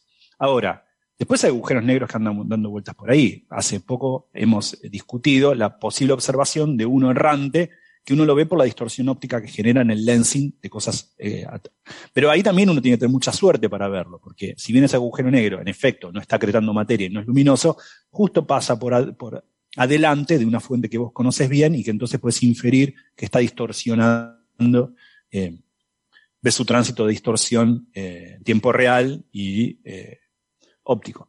Ahora, hay muchos más que tendrían que estar dando vueltas ahí, mm, quizá también con una estrella, pero no robándole materia y por ende no acretándola y por ende no emitiendo rayos X, no lo veríamos. Eso se llaman agujeros negros durmientes. O también agujeros negros que orbitan uno en torno a otro agujero negro, no hay materia que sacar, como por ejemplo los que terminan colisionando y que nosotros escuchamos con LIGO. ¿eh? Pero, digo, tiene que haber muchos más que estos sistemas. ¿Dónde están entonces, si tenemos que esperar 100 millones de agujeros negros en nuestra galaxia y solo vimos 20, ¿dónde están los demás? Estos que no quedan por ahí. Eso, ha sonado a la paradoja de Fermi un poco, ¿no? Claro. ¿Dónde, ¿Dónde está todo el mundo? ¿Dónde está todo el mundo? Bueno, tiene que haber entre 100 y 1000 millones en la galaxia. Exacto. Entre más o menos, digamos, seamos conservadores y digamos 100 millones de agujeros negros, igual tenemos 20. ¿Dónde están los demás? Bueno, son difíciles de ver, entonces esta gente lo que hace es mira hace mucho tiempo eh, catálogos enormes con diferentes métodos y entonces mira a ver qué puede pasar por ahí. Mira estrellas que se comportan de manera rara, porque si no hay una estrella se está moviendo de manera rara, pero aparentemente sola, evidentemente hay un compañero que eh, funciona en esa órbita también, en esa danza, y entonces uno puede inferir su presencia a partir de la dinámica en apariencia, en apariencia errante de esta estrella. Entonces miraron el catálogo de Gaia, esta gente exploró más de 150.000 objetos, ¿no? 168.000 si no recuerdo mal, e identificaron un par, pero uno que es muy especial. Es una estrella del tipo G, o sea, muy parecida al Sol, tiene casi la, el 90 y tanto por ciento de la masa del Sol. Es parecida al Sol en color, es amarilla, la estrella tipo G, en su secuencia principal, más o menos la masa del Sol y la metalicidad del Sol. Una especie de Sol. Y, estas, y, este, y esta le encontraron un comportamiento muy extraño, con una órbita elíptica, con una excentricidad orbital moderada, que gira en torno a algo, que lo que uno ve es el vaivén de la estrella. Uno lo ve en Gaia por, porque tiene una medición, como bien explicaba Héctor eh, un par de veces, pero la otra vez en particular, eh, tiene una medición muy precisa de la posición de los objetos estelares, un catálogo muy, muy preciso en cuanto a la precisión. Y entonces lo que ocurre es que pudieron ver este vaivén de la estrella. No contentos con esto, bueno, primero, del vaivén de la estrella uno infiere por la órbita cuál es la masa de su compañera. Esta estrella tiene más o menos 99, 98% de la masa del Sol. Su compañera, ellos calcularon por esta, por esta parametrización de su órbita que tiene unas, más, o menos unas 9 veces, casi 10 veces la masa del Sol. No contentos con esto, buscaron otros eh, telescopios que observen esto y eh, el Keck, el LAMOST, el MAGI, el GEMOST, un montón de, que hiciesen análisis espectros, espectroscópicos de esto y confirmaron que al menos tiene cinco masas solares, eh, la, la, compañera invisible. ¿Cómo saben esto? Por el comportamiento de la, de la estrella, cómo, cómo se mueve, con un método muy parecido al que uno usa cuando quiere descubrir exoplanetas. Mira la estrella y se mira cómo, cómo, cómo hace ese vaivén. Pero este vaivén es mucho más violento porque el compañero no es un exoplaneta, sino un monstruo de 10 masas solares o como mínimo 5 masas solares. ¿Cómo sabe uno que esto no es otra cosa, una estrella oscura? Bueno, porque una estrella de cinco masas solares haría que el sistema entero brillase por la presencia de ella 500 veces más de lo que brilla. Entonces uno dice, bueno, no, esto tiene que ser un objeto, un agujero negro, lo único que puede ser. Entonces, el candidato tiene un nombre muy largo, es DR2, se le dice Gaia DR2, pero el nombre completo es DR2 4373 4653524153011632 pero le pusieron un nombre más fácil. Gaia BH1, de Black Hole, porque ah, es el primer candidato que se observaría de un agujero negro durmiente con este método. Hmm. Esto es, es importante por un Te iba a decir que la, el, la, desventaja de una misión que va a observar mil millones de estrellas es el, el catálogo. es, es, que, es que el primer que candidato es MDR 343734653524153011632. No es el mejor nombre para. ¡Bingo! BH1 es mucho mejor. Bueno, ese es el nombre que se le da al catálogo. Y, ah, perdón, el objeto este es una estrella, repito, eh, es el nombre de la estrella. La estrella que ahora sabemos que tiene una compañera, que es un agujero negro. Esto es importante por muchas razones. Primero porque eh, esa estrella está muy cerca en escalas eh, galácticas. Está a 478 parsec. Eso, 480 parsec. Eso es 1550 años luz de acá. Es nada. Sería el primer, el agujero negro más cercano observado a la Tierra. Porque incluso había claims de haber encontrado, en, la, recuerdo hace un par de años, creo que lo hablamos acá, en la constelación sí. del, del, unicornio, uno a dos mil años luz, pero sí, después sí, se descubrió que no era. Los más este, cercanos. Este grupo descubrió que no era. O sea, estos son este, la policía este, de los agujeros negros. Estos son los policías del agujero negro que habían descubierto que no era un agujero negro. Este es un agujero negro y es el más cercano. Es más cercano incluso que aquel que ni siquiera era un agujero negro. Es nada. Es los, agujeros negros más cercanos, los signos X1, si no recuerdo mal, está a 6.000 años luz. Hay algunos candidatos a 3.500 años luz, pero no algo a 1.500 años. Sería el agujero negro más cercano observado hasta el momento. Y sería durmiente. Eso nos pone una cota, porque dice, bueno, está acá nomás, está en el jardín de casa. Es de este tipo, de los que es fácil no haber visto. Eso entonces nos permite extrapolar a cuántos hay. ¿eh? Entonces, esta es una observación muy importante de confirmarse que se trata de un agujero negro. Esa es una de las razones, me parece, por la cual es importante. Eh, bueno, hay muchas más, a mí me gustan los agujeros negros, esa es otra. Pero, qué sé yo, me parece, me parece que es una, una, cosa importante porque es un método también muy, muy novedoso. O sea, no, tan novedoso, porque al fin y al cabo, si lo pensamos moralmente, es el mismo método con el que se descubren exoplanetas, ¿no? Es ver el vaivén de una estrella e inferir a, partir de esta dinámica eh, esto, ¿no? Inferir eh, la presencia de un astro. Pero bueno, es, un, es, un, es, un, me parece un resultado interesante. Ah. Si me permiten, puedo hacer dos comentarios a índole personal, más allá de mi amor por los agujeros negros. Primero, lo habrán dicho antes, pero estamos finalistas de este, al sí. premio al mejor podcast. Por favor, sí, votennos sí. y ganamos y, y cortémosla. Segundo, comentario importante, on my own. Mi apoyo a los docentes de mi país y todos sus reclamos gremiales. Dicho esto, son héroes. Para mí, los quiero mucho a todos, así que mi apoyo a eso. Nada más. Muchas gracias. No, no conocemos la reivindicación de los docentes de Argentina, pero, ¿Qué ha pasado? pero cuenta, seguro que cuenta. es razonable y que y que se puede y que, y que podemos sumarnos a ese apoyo, ¿no? Mm. Supongo que lo- los problemas que hay siempre en los sistemas educativos, eh, seguramente aquí en España o en otros países igual no son muy diferentes a los que tienen allí, ¿no? Am, Mm. Así que, nada, bueno, si quieres contar algo más sobre el tema, bien, y si no, pues lo... Bueno, hay, hay lo- muchos problemas como los contemos acá. Solamente que yo lo considero que son héroes y que sin la educación pública de mi país, eh, gente como yo no estaría donde está y se los debo a ellos también. Muy bien. Pues un abrazo a todos los docentes de Argentina y de todo el mundo. Que ya solamente tener que aguantar nuestros niños, ya, yo creo que ya. Y, y no digamos los adolescentes. Ah, vamos, terrible. Esos, esos son, son héroes. Em, bueno, mm, nos queda un ratito. Sara, Bueno, ¿quieres? de esta noticia había un- Sí. algunos detalles que Ah, dale, dale. com- complican el asunto un poco más. Y una es que con la masa que se habla del agujero negro y de la estrella compañera, claro, el agujero negro se habrá formado con la muerte de una estrella masiva. Entonces está el problema de que cuando muere esa estrella, primero se habrá expandido a una distancia tal que habría engullido a la otra estrella. Entonces se la, eh, está complicado que se encuentre la estrella a tal distancia de por sí. Entonces están invocando que a lo mejor era un sistema triple en vez de doble. Pero hay complicaciones así porque deberían haber pasado por una época en la que la estrella que dio lugar al, al agujero negro Pero yo, debería yo- haber tenido tal tamaño que lo hubiera engullido a la otra Te- estrella. Tengo una duda con eso. O sea, una explosión de supernova entiendo que presenta un problema para este tipo de sistemas, pero que una estrella se hinche y la otra estrella orbite dentro de su atmósfera, ¿son tan tenues? O sea, es lo que hablamos de Betelgeuse. Sí, pero no, el tema Betelgeuse es... llega hasta Júpiter, sí, pero es tan tenue que la Tierra Claro. podría seguir orbitando. No, por el efecto de marea. Vale.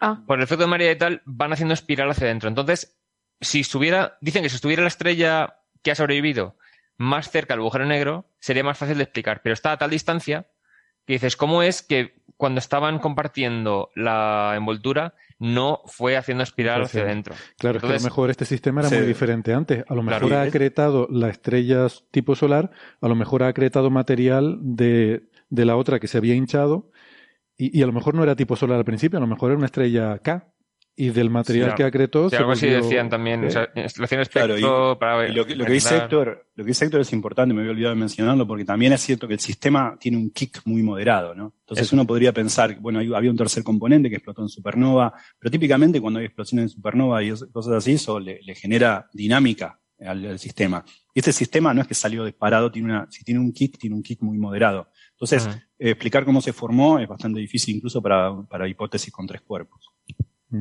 Sí, entonces es- parece un descubrimiento muy guay, pero ahora es, uy, para explicar su formación hay que invocar cosas extrañas, entonces hay que ver cómo sigue la investigación de este sistema. Mm, Es un sistema curioso. Sí, sí. Y ibas a decir algo más, me parece que dijiste dos cosas y creo que solo has dicho una, ¿no? Mm, Bueno, no, no, igual he dicho. Creo- Era pues Vale. el tema de el kick, era lo que ha comentado él. Mm. Claro, sí, sí. No, o sea, eran dos cosas, pero una la he comentado yo y otra Gastón. Ah, vale, vale. Ok. Sí, sí, sí. Y nada, yo iba a preguntarle a Sara, eh, porque, bueno, habíamos visto también lo del el paper este hablando de, de lo que pasó con Uchikudo. vamos a la baja, vámonos a la Baja California, al- a la formación de Rosario, ¿no? A hablar de ella. Sí, te iba a preguntar eso, si lo quieres sacar ahora y más o menos rápido o otro día con más Venga, tiempo. sí. Rápido. Da tiempo, da No, tiempo. no, no. Bueno, rápido, relativo, o sea, tiempo. tampoco sin prisa, pero quiero decir que si, si nos vamos a estar una hora hablando del tema, lo dejamos para otra semana. No, no, no, sí. ya sabes que yo no me enrollo. Vale.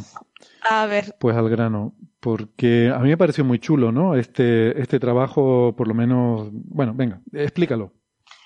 Esto enlaza un poco, ¿os acordáis? En episodios anteriores. En aquí episodio falta- espera, espera, lo ponemos, como que, ¿cómo va a ser que no? Eh, ¿Dónde tengo el ratón? Aquí. En episodios anteriores. Dale. En episodios anteriores hablamos de un paper eh, de la formación de Rosario en la Baja California, en la península, que es una formación en la que encontraron un poco los restos, los primeros restos tras el impacto del, asteroide Chicxulub, que fue el que provocó el, el impacto que mató, bueno, que provocó una extinción enorme hace 66 millones de años. Eh, Tengo, Mandando a los tengo un comentario sobre, eh, sobre, bueno, hay dos cosas. Creo que hablamos también una vez sobre la reconstrucción del día. Exacto, ah, ibas a de decir los- eso, ¿no? ese día. Es Pues- justo, hablamos de ese día y de los peces muertos. ¿Os acordáis que aparecieron peces Eso, muertos? pero y- en Dakota, o sea, en Dakota del Norte, ¿no? Sí. Que, que en aquella época además estaba cerca del mar. Entonces el tsunami llegó allí. Exacto. Pues eso en el episodio 232, Pues es- es eso- lo que iba a decir. Eso enlaza con eh, los peces muertos de Dakota del Norte y con los primeros minutos de la formación de Rosario. Mm. Vale, y, creo, pues y creo que la, ahora- pronun- la pronunciación, la X, es como la J. Entonces creo que es como Chicxulub. Porque es como la, la. J como en México, Texas o esto, que es la X antigua, del español antiguo, que era una J.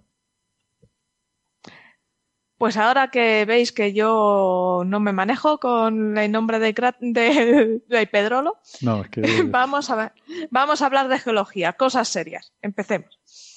En esta formación, pues eh, unos investigadores de... ¿De dónde son?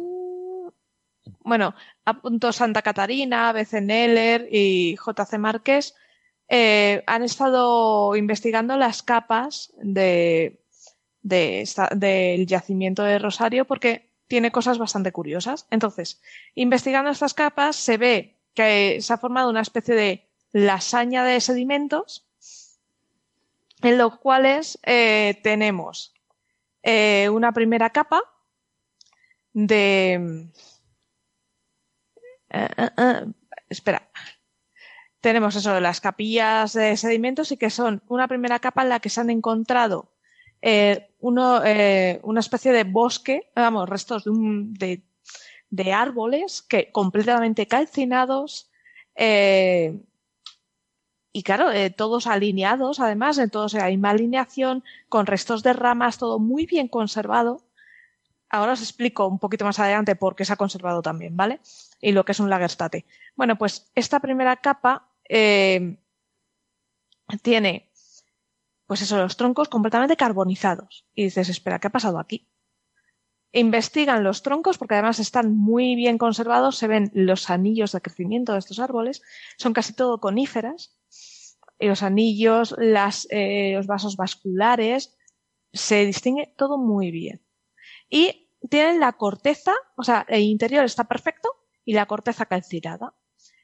Aparte, no hay ningún daño en la estructura, eh, que quiera decir que se, eh, se calcinaron una vez muertos o que estuviera en un bosque en declive. Entonces, ¿qué pasa? Esto se interpreta como que hubo un incendio muy rápido y después, en poco tiempo, fueron arrastrados los árboles. Entonces, esto da que pensar, dices, ostras, que me he encontrado aquí, ¿no? Eh, lo que nos dice es,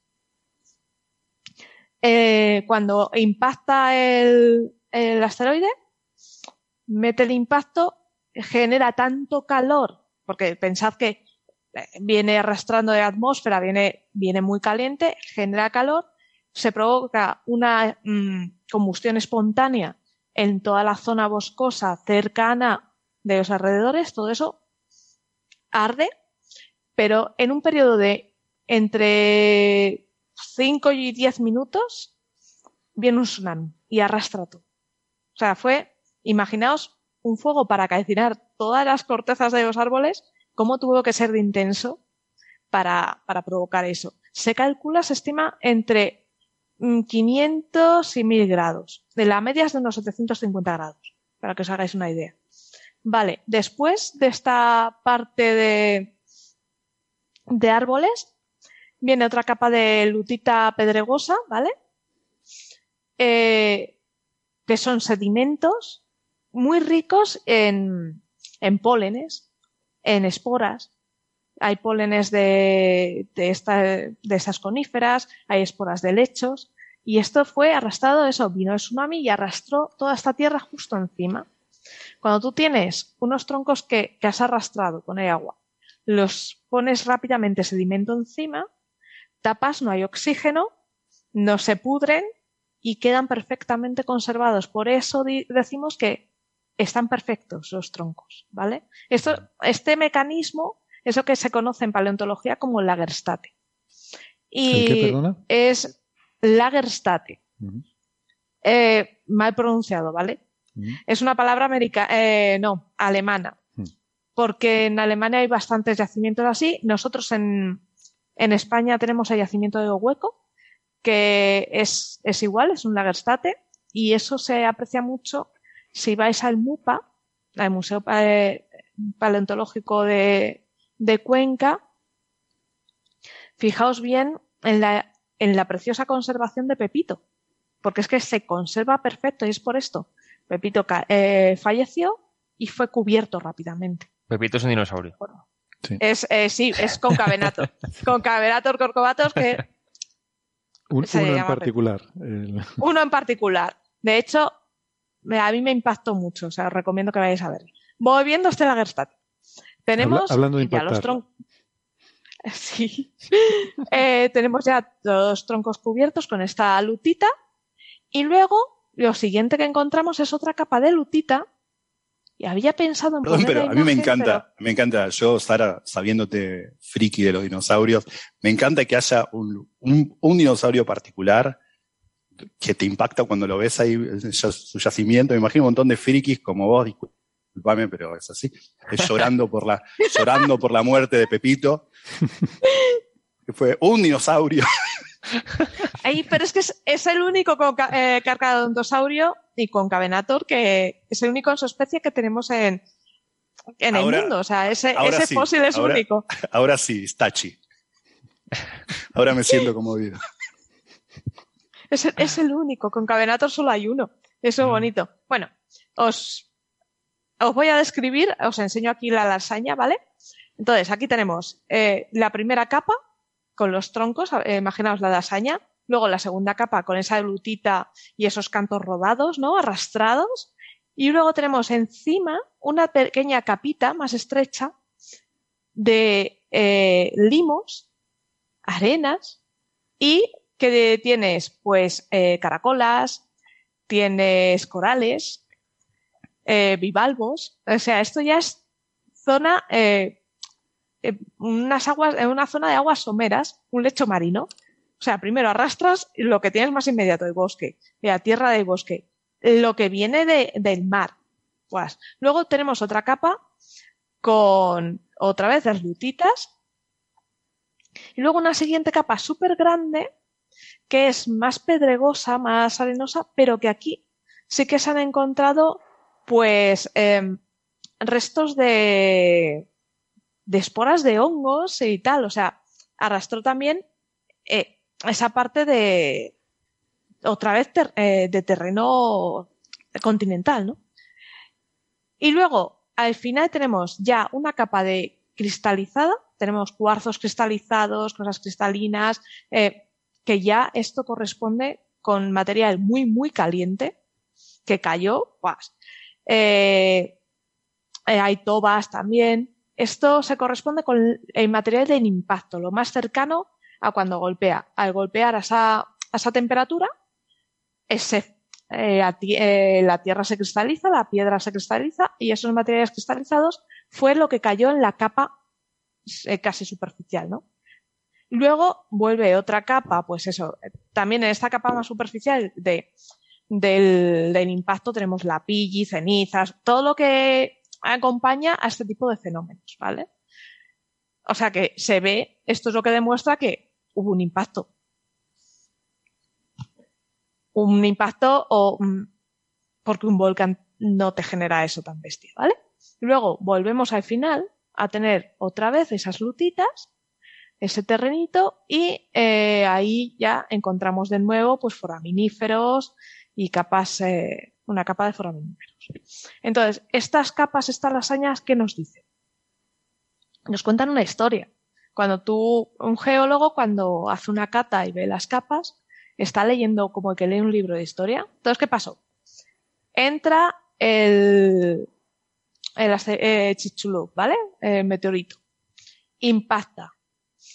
Al impactar, el calor que genera, en ese momento, hace que arda todos los bosques. Eh, desplaza el agua, ¿vale? El- provoca un tsunami que tarda 10 minutos en llegar y arrastra todo lo que encuentra a su paso. Y lo va arrastrando en esas capas. Primero una, luego otra, luego otra, y finalmente, ¿qué llega después de, ese tsunami? Pues todo lo que suelta, todo lo que sale despedido del impacto. A mí me, o sea, me, me encantan estos, igual es- soy algo morboso, ¿no? Pero eh, ese, día, que es el día más apocalíptico probablemente de la historia del planeta en estos últimos 100 millones de años, em, hay, una primera descripción que, creo que es una, una fotografía muy, eh, muy enfocada de ese día, que es la que contamos en el- lo que decía antes, en el episodio 232, con el yacimiento en Dakota del Norte, porque el tsunami, o sea, el tsunami que, esto es un impacto que ocurre eh, cerca de la península del Yucatán, en México, en la parte atlántica. Exacto. atlántica. Y ese tsunami, mm, pues no sé si una hora más tarde o no recuerdo cuánto, mm, llega a las costas de América del Norte, llega eh, a este yacimiento en Dakota y mostraba eso que decía Sara al principio de los peces muertos, pero no es que, no es que sean peces muertos, es que son peces kilómetros tierra adentro, arrastrados por el tsunami, partidos por la mitad, que estamos hablando de peces de metro y medio. O sea, en aquella época todo era grande, ¿vale? Todo, todo era muy grande. Peces de metro y medio partidos por la mitad por el impacto con árboles. O sea, es como la canción Exacto. infantil aquella de la por, el- por el monte corren las sardinas, pues pues un poco un poco así, ¿no? Por el, por el monte corrían las sardinas porque eh, iban arrastradas por el tsunami y las partía por la mitad. Entonces, aquí en ese trabajo es otra fotografía en otra parte, en este caso más cerca, pero Mucho más cerca, pero al otro lado de México. O sea, esto es la costa pacífica, ¿vale? Que además estaba viendo, por cierto, que Lindsay Blue, que la mencioné antes, está diciendo que, que es de la zona, que vive en Baja California. ¿Vale? Baja California es la península que, ¿no? que hay al, al oeste, en el lado pacífico Exacto, de México. justo. Y entonces, en lo que, lo, o sea, lo, lo alucinante de esto es que estamos viendo el incendio. O sea, se sabe que hubo incendios por todo el planeta. Ese impacto provocó. Eh, Héctor, un segundo, creo que Gastón tiene que irse. ah, Sí. que te tienes que ir. Vale, no, no había visto. Ah, pues sí, sí, te veo aquí en el, en el chat. No lo había visto, Gastón, Lo disculpa. despedimos y sigues tú hablando de los incendios. Pues Gastón, gracias por conectarte. Hasta la próxima. Gracias a ustedes. como un besito, un chao. Yo, Venga, chao, chao. Un beso a todos y a todas. Chao. yo, yo creo que el pobre le, le ha, le ha sentado mal que estemos explicando con tanto detalle este día tan apocalíptico y, y seguramente Sí, se ha sí. quedado un poco, Se nos ha mareado. Se ha quedado un poco mareado. Dice que no. Como Sheldon Cooper de, de la serie de Big Bang Theory está diciendo esto de la geología no es ciencia. Esto no es ciencia. Me voy, me voy. Voy Tenemos- por el foro. Exacto, muy bueno, Francis. Tenemos que hacer una partida de, de paintball con, con Gastón y los de Sí. geología. Bueno, pues eso, que todos esos incendios, eh, lo que estamos viendo aquí es que en ese lugar, al otro lado de México, teníamos esos incendios justo antes de que llegara el tsunami. Entonces, Mm. el tsunami te marca un tiempo, porque sabemos cuánto tiempo tarda en propagarse una onda eh, por el mar, y eso te Exacto. marca el tiempo que tarda en llegar el tsunami desde el lugar del impacto hasta esa costa Pacífico. Antes de ese tiempo ya se había esparcido el incendio por todo, o sea que lo que nos da a entender es que muy rápidamente, en cuestión de unos pocos minutos, toda una región del tamaño comparable a un continente estaba ardiendo Mm. y cayendo encima, ¿no? Estos, estos sedimentos que contaba Sara, y estas cenizas de un montón de cosas.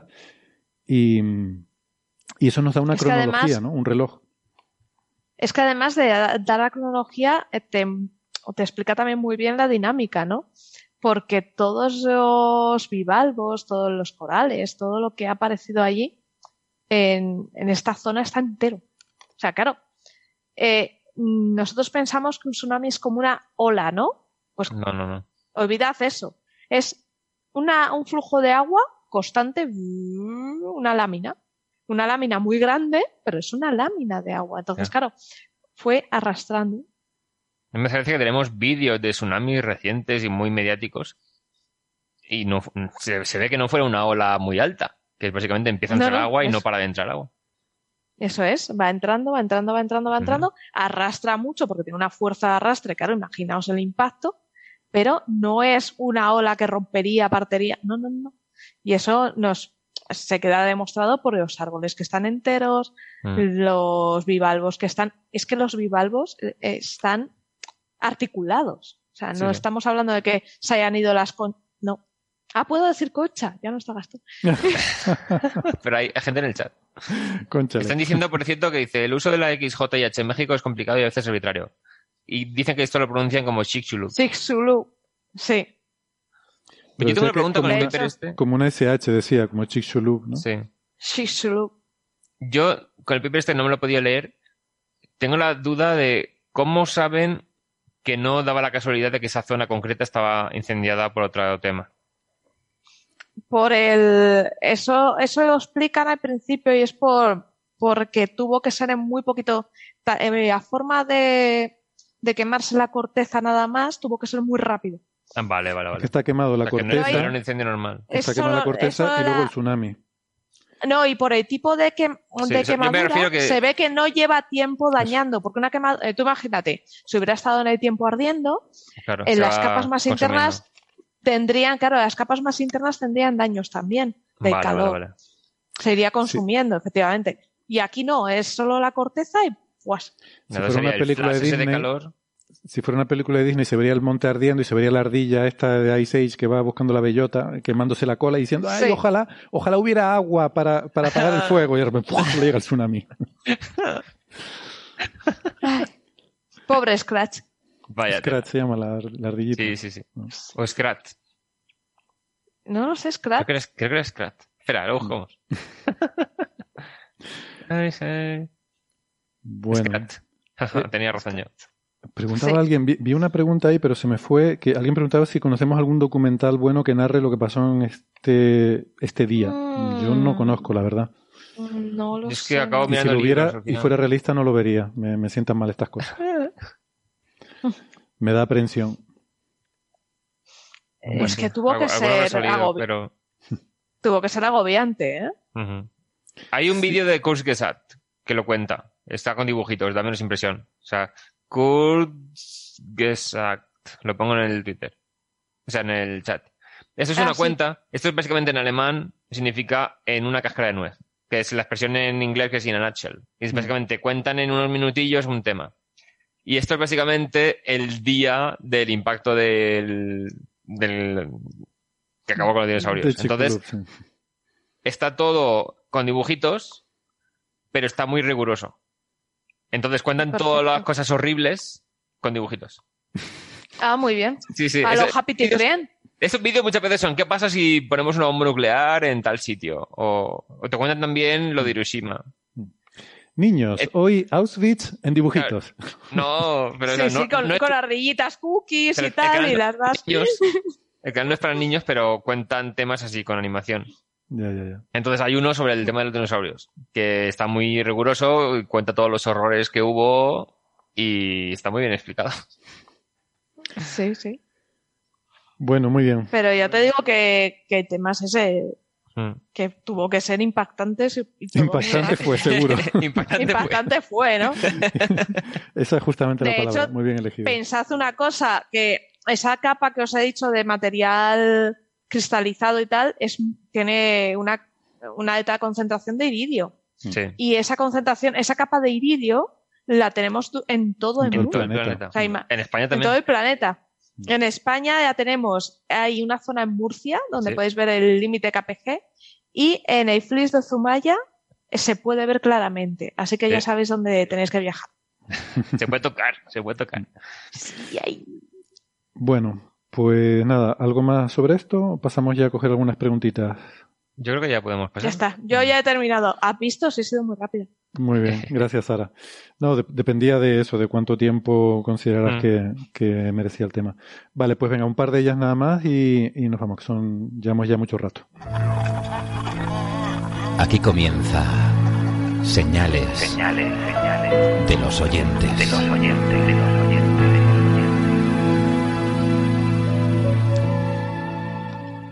Bueno, estoy viendo muchas muy interesantes. Como siempre les invito a las que no dé tiempo o cabida aquí, búsquenos en redes sociales, nos las plantean en Twitter, en Facebook, en el club de fans, donde sea, y, y buscamos la, la forma de, de si las podemos responder, ¿no? Que tampoco, tampoco lo sabemos todo. Eh, bueno, Francis sí. Eh, dice que poquito. Un poquito, un poquito. poquito, poquito. Eh, pregunta Antonio Joe, supongo, o Antonio Joe, o Joe, bueno, Antonio, pregunta que si existe un análogo del Sol que sea tan interesante como lo es el sistema de TRAPPIST 1. Y yo creo que convendría empezar diciendo por qué es interesante TRAPPIST 1, y es, Mm. primero, porque hay, porque hemos detectado varios planetas, creo que siete, de los cuales Sí. cinco están en zona de habitabilidad. Entonces, ¿qué pasa? Que están Siete una- planetas rocosos. Rocosos, efectivamente. Buena, buen apunte. De los cuales cinco están en zona de habitabilidad. ¿Qué pasa? Trappist 1 es una estrella enana roja. Entonces, ¿qué pasa con las enanas rojas? Que la zona de habitabilidad está muy cerca de la estrella. Eso hace que sean muy fáciles de detectar los planetas y además que las órbitas sean más cortas. Entonces, un planeta así en una estrella de tipo solar, primero, sería más difícil que hubiéramos visto esos planetas porque, eh, porque son más difíciles de ver en una estrella de tipo solar. En una enana roja son más fáciles observacionalmente. Segundo, tendríamos que estar observando años para verlos porque la zona de habitabilidad en una estrella de tipo solar está en una órbita de en torno a un año, mientras que Claro. las de TRAPPIST son una semana, con lo cual tienes que estar años para ver los planetas transitar. Mm. Y tercero, los planetas de TRAPPIST también son interesantes porque están en resonancia, están en acoplamiento y eso hace que podamos determinar bien sus masas. Están en resonancia porque están muy cerquita unos de otros. Eh, al ser una estrella enana roja, insisto, la zona de habitabilidad está más cerca de la estrella. En una estrella tipo solar, esos planetas en zona de habitabilidad estarían más lejos y probablemente no sería factible que estuvieran suficientemente cerca como para que hayan hecho esas resonancias, ¿no? O sea, no es lo mismo que, que los planetas orbiten cada semana, entonces han tenido mucho tiempo para irse in- influyendo e irse acoplando, que, que, que no que tarde un año. O sea, eh, Venus, la Tierra, Marte más o menos se han influido y, existen algo de resonancia entre algunos planetas, pero, o sea, no, no algo de resonancia, existe algo de influencia, pero no, no se han puesto en resonancia, ¿no? Entonces, bueno, eh, seguramente hay sistemas muy interesantes en estrellas de tipo solar, pero no creo que con estas características que tienen los de TRAPPIST, y si lo hubiera, no creo que podamos descubrirlo fácilmente. O sea, desde luego conocido, no. Ya, yo estoy buscando. O sea, hay planetas. o sea, hay sistemas multiplanetarios en estrellas de tipo solar, pero no suelen tener tantos planetas rocosos a la vez. O sea, el tema es que las enanas rojas parece que les es más fácil producir planetas rocosos. Sí, Mientras pero, que- pero también tenemos un sesgo observacional, que no es Ahí más está. fácil verlos. Mm. Claro. Pero sí, parece que en estrellas de tipo solar los que más descubrimos son gaseosos, porque también es más fácil. Con estrellas más grandes es más fácil descubrir planetas más grandes, no tan pequeños como la Tierra. Pero si hay algún sistema, creo que 55 Cancri tiene unos cuantos planetas, lo que pasa es que están muy lejos. Y planetas de tipo solar, Claro, a ver. claro, esa es otra también, que los de, los de que están muy cerca también. A ver, Es Kepler que to- 90. todos son ventajas con lo de TRAPPIST. Kepler 90, estrella tipo G0V, 8 planetas. Que todos son más masivos que la Tierra y están eh, hasta 1,1 unidades astronómicas de la estrella. Muy cerquita. Claro, entonces parece que el sistema es estable. Un planeta está en la zona habitable, pero todos los demás descubiertos están hacia Mm. adentro. Calientes. Es Kepler 90. Eh, luego, otro con cinco planetas, pues HD 158259. Ya. Esa es la matrícula, la matrícula de coche. Claro. Hay otro con seis planetas en Hydra. De la estrella G1V. De tres no están confirmados. Pero que si se confirmasen esos tres tendría nueve. Lo que pasa que no hice, o sea, estoy, estoy yendo aquí en la, la- la lista de Wikipedia, lista de sistemas multiplanetarios, Ya. en inglés. Pero eso, que estén Y en zona de ahí- habitabilidad, que estén en acoplamiento de marea, que o sea, son muchos requisitos y, Claro, claro, claro. Y aunque los hubiera, pues eso, que es, que es más difícil de detectarlos en una estrella de tipo solar, ¿no? Y además que Trappist es que está cerquísima, son 40 años luz o algo así. Claro. Trappist 1. Claro, esta de Draco, la constelación Draco está a unos... eh, no veo la distancia. Ah, sí. Ah, bueno, 100 127 años luz. Y tiene Mm. entre 6 y 9 planetas. Pues está guay también. Eso está bien. Entonces eso, es, es ir buscando y alguno habrá. Pregunta Juan Manuel Cruz que cuánto de lento pasa el tiempo en la estrella ligada al agujero negro. Habría que calcularlo. Seguramente no se afecta. Una de las cosas que hace mal Interstellar es... O sea, en Interstellar pusieron un agujero negro supermasivo y que rotase muy rápido porque para tener un planeta con tal eh, dilatación temporal como en la película, debería estar prácticamente en el horizonte de sucesos. Entonces, en la película dijeron, bueno, como el clímax de la película es cuando se acerca el agujero negro tantísimo, no vamos a poner el planeta tan cerca, aunque debería haber estado tan cerca. Así que una vez te alejas a mm, unidades astronómicas de un agujero negro, ya prácticamente no hay dilatación temporal. Entonces seguramente el tiempo pase normalmente. Sí, la estrella no lo notará absolutamente nada, ¿no? Eso fue una licencia de, de Kip Thorne, eh, fundamentalmente porque eh, los Nolan querían que, que Cooper acabara viendo a su hija anciana. Claro. Entonces, para que pudiera llegar a, a ver a su hija anciana, aprovechando un supuesto eh, agujero de gusano que conectaba el interior del agujero negro con cualquier punto, por ejemplo, la, la Tierra en el futuro, pues entonces eh, tenían que poner una dilatación temporal muy grande. Entonces, Sí. eh, el agujero negro gargantúa tiene que rodar tan rápido que según los propios cálculos de Thor, era imposible que un agujero negro pueda llegar a rotar tan rápido. Ya, claro. Hay un límite, Pero sí que porque incluso básicamente la que estar. radiación, la propia luz frena los agujeros negros Sí. cuando y impide que roten eh, Yo, tan yo rápido. creo, fíjate, yo creo que para ver a su hija anciana hubiera sido mejor que usar la relatividad especial que la general, en el sentido de que, Ya. que usar No, una propiedad, querían- el viaje por el agujero de gusano te, te induce, o sea, aunque para ti pasen, no sé, tres días por el agujero de gusano, a lo mejor en el mundo han pasado 20 años.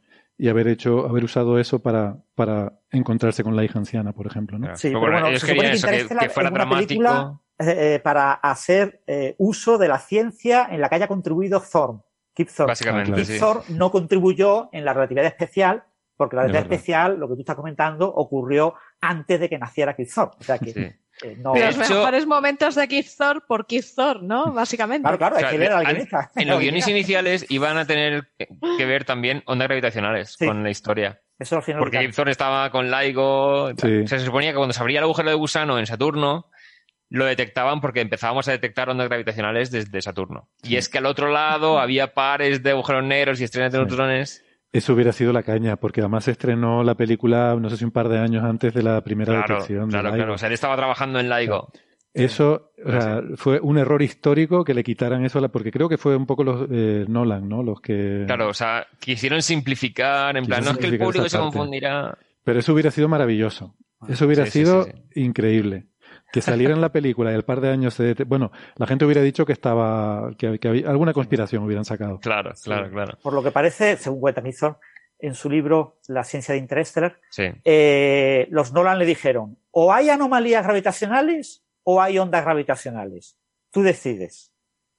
Pero dos Claro. cosas llamadas algo gravitacionales Claro. va a confundir al- a los espectadores que los pobrecillos no son capaces de, de- de poder asimilar en una película de dos horas dos cosas que tengan un adjetivo Sí, sí. gravitacional. Entonces, o uno o lo otro, y claro, era más atractivo eh, por el tema de la comunicación, etcétera, Sí, sí, sí. eh, utilizar las anomalías gravitacionales. Pero luego Sí, llaman cuántico a todo. Luego, el Claro. no sé qué cuántico en esta película es solamente una cosa concreta, aunque cuántico se refiere a prácticamente todas las cosas. Sí. Bueno, de hecho, están las pelis de la CIA, sale Cuántico Virginia. O sea que, Ah, no, no, no. Se, se usa, Cuántico se usa para todo. Que, mm, que no, podían haberlo resuelto llamando gravitondas a las ondas gravitacionales y ya está. ¿Ves? To- Todos son ventajas con nuestra propuesta. Ya, pero en inglés, Gravity Waves, no sé. No, en inglés Al no, ya- no yo lo he visto usar, ¿eh? Lo he visto Sí, usar. yo no lo he Sí. visto nunca. Sí. Me queda cachondo, Gravity Ways. Bueno, la última. Bueno, a ver, venga. más preguntas. Daniel Caballero pregunta si podría florecer la vida en estos sistemas tan cercanos a un agujero negro. Se refiere no a lo que estamos hablando de Interstellar, sino, Sino al al de... la estrella que orbita un agujero negro, ¿no? Ya. Aquí el tema es que la estrella, hemos dicho que se los habría tragado. Claro, Así porque que- la estrella tiene una elongación que va hacia el agujero que está chupando, ¿no? No, no, porque la estrella. Y entonces, antes ¿cómo, de- te iba a decir, de- ¿cómo orbitas eso? no, que antes de formar el agujero negro, la estrella Ah, se sí. expande. Bueno, la fase gigante roja. Y habrá habido una Entonces- supernova, supongo, ¿no? Claro. O, o Mm. ha colapsado, pero es demasiado poco masiva. O sea, seguramente habrá habido ahora- supernova. Ahora mismo, si tú vas y pones la vida ahí, a lo mejor puedes hacer que florezca. A lo la mejor cuestión sí. es la historia, o sea, si la vida puede haber sobrevivido, la historia que ha pasado ese sistema, Claro. probablemente. No. ¿no? O sea, que ha sobrevivido a la expansión de la estrella, a la supernova de la estrella. Mm. Entonces, a lo mejor la vida se abre camino. Y al cambio, y al cambio de su estrella, ¿no? Porque como decíamos antes, esa estrella que ahora es tipo G, es Claro. posible que antes fuera diferente y que haya acretado masa o lo que sea. Bueno, pero si ha sobrevivido una supernova bajo tierra o algo así, yo creo que la vida que surge de ahí le va a dar un poco igual cómo sea la estrella después, la, la suya propia, la de tipo solar. Mm. Sí, si es que ha sobrevivido algo a una supernova, porque eso te- se carga kilómetros de corteza. Sí. Pero Ah. bueno, Bueno, pues lo vamos a dejar por aquí. Eh, genial, me ha parecido súper interesante el episodio de hoy. Muchas gracias, ¿Mm? chicos. ¿ves cómo cabía todo? ¿Ves cómo cabía todo? Sí, sí, sí. Que me dijo, Héctor, has puesto muchos temas por- y no sé si va a Esto caber no todo". cabe. Sí No cabe, sí cabe. Pero luego, cuando venimos con cuatro temas y digo, nada, esto seguro que hoy sí cabe. Hablamos tal", una hora de un tema entero, Sí, sí, sí, sí. Nos venimos arriba. pero como da tiempo, como da tiempo. Claro, claro. Bueno, pues nada, poco a poco iremos aprendiendo. Solo llevamos siete años con esto, o sea, es normal, todavía estamos un poco. Hay que traer reductible. Hay que tener reductible, que nos eche del ordenador cuando nos pasemos de minutos. Exacto. Sí, sí. No se Aparece- no, esto se- cuando llegue a la mayoría de edad el podcast, ¿eh? a los 18 años. O sea, que Exacto. tenemos unos años en los que lo evitará. No, yo, yo pensaba que Peláez se iba a aparecer en nuestras casas, iba a hacer así, nos cogía, paz, fuera. Sí, sí, sí. ¿Te imaginas? O que entre al teatro y ¡ah! que De corta la transmisión. De todas formas, les digo, son dos horas cuarenta minutos de programa. y Mi objetivo es estar en torno a las dos horas. O sea, vamos- Hay gente que se va a quejar si Eh. te hacemos menos de tres. Sí, a ver, Va a decir, no, porque llama el programa para la ida y vuelta del trabajo y no me da para toda la semana. lo siento. Bueno, luego Y añadimos programa publicidad para la siesta. y rellenamos hasta tres horas, pero... No, que lo pongan en bucle. Si total, si no están prestando atención, ¿qué más les da? Que lo pongan en bucle. Ya está igual. Bueno, Ya está. Pues nada, la semana que viene más. No sé si serán dos horas o tres, pero voy a intentar que sean dos. y ya luego ya veremos qué Y pasa. ya sabéis, todos a votar ya por el podcast para JPO. Sí, Exactamente, hay que Eh, votar hay a ver si. sí, porque hay un límite de tiempo, me parece que es el día 5 ya es el límite. 5 de el 5 de octubre. Cinco de octubre, así octubre. que ¿no? Mm. creo que sí. Vale, así sí. que Pues entonces tenemos todavía Todo un el par de programas en los que podemos volver a repetirlo para lograr recabar más votos. ir ahí. Sí.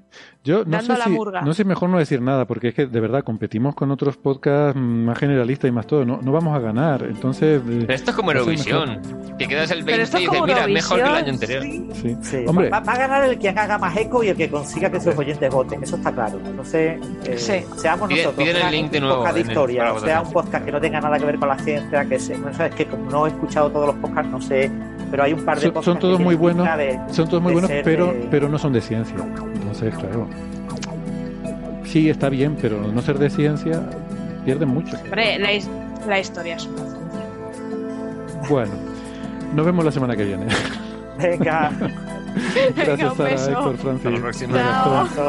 Un beso a todos los oyentes. Gracias por estar ahí. Hasta la próxima.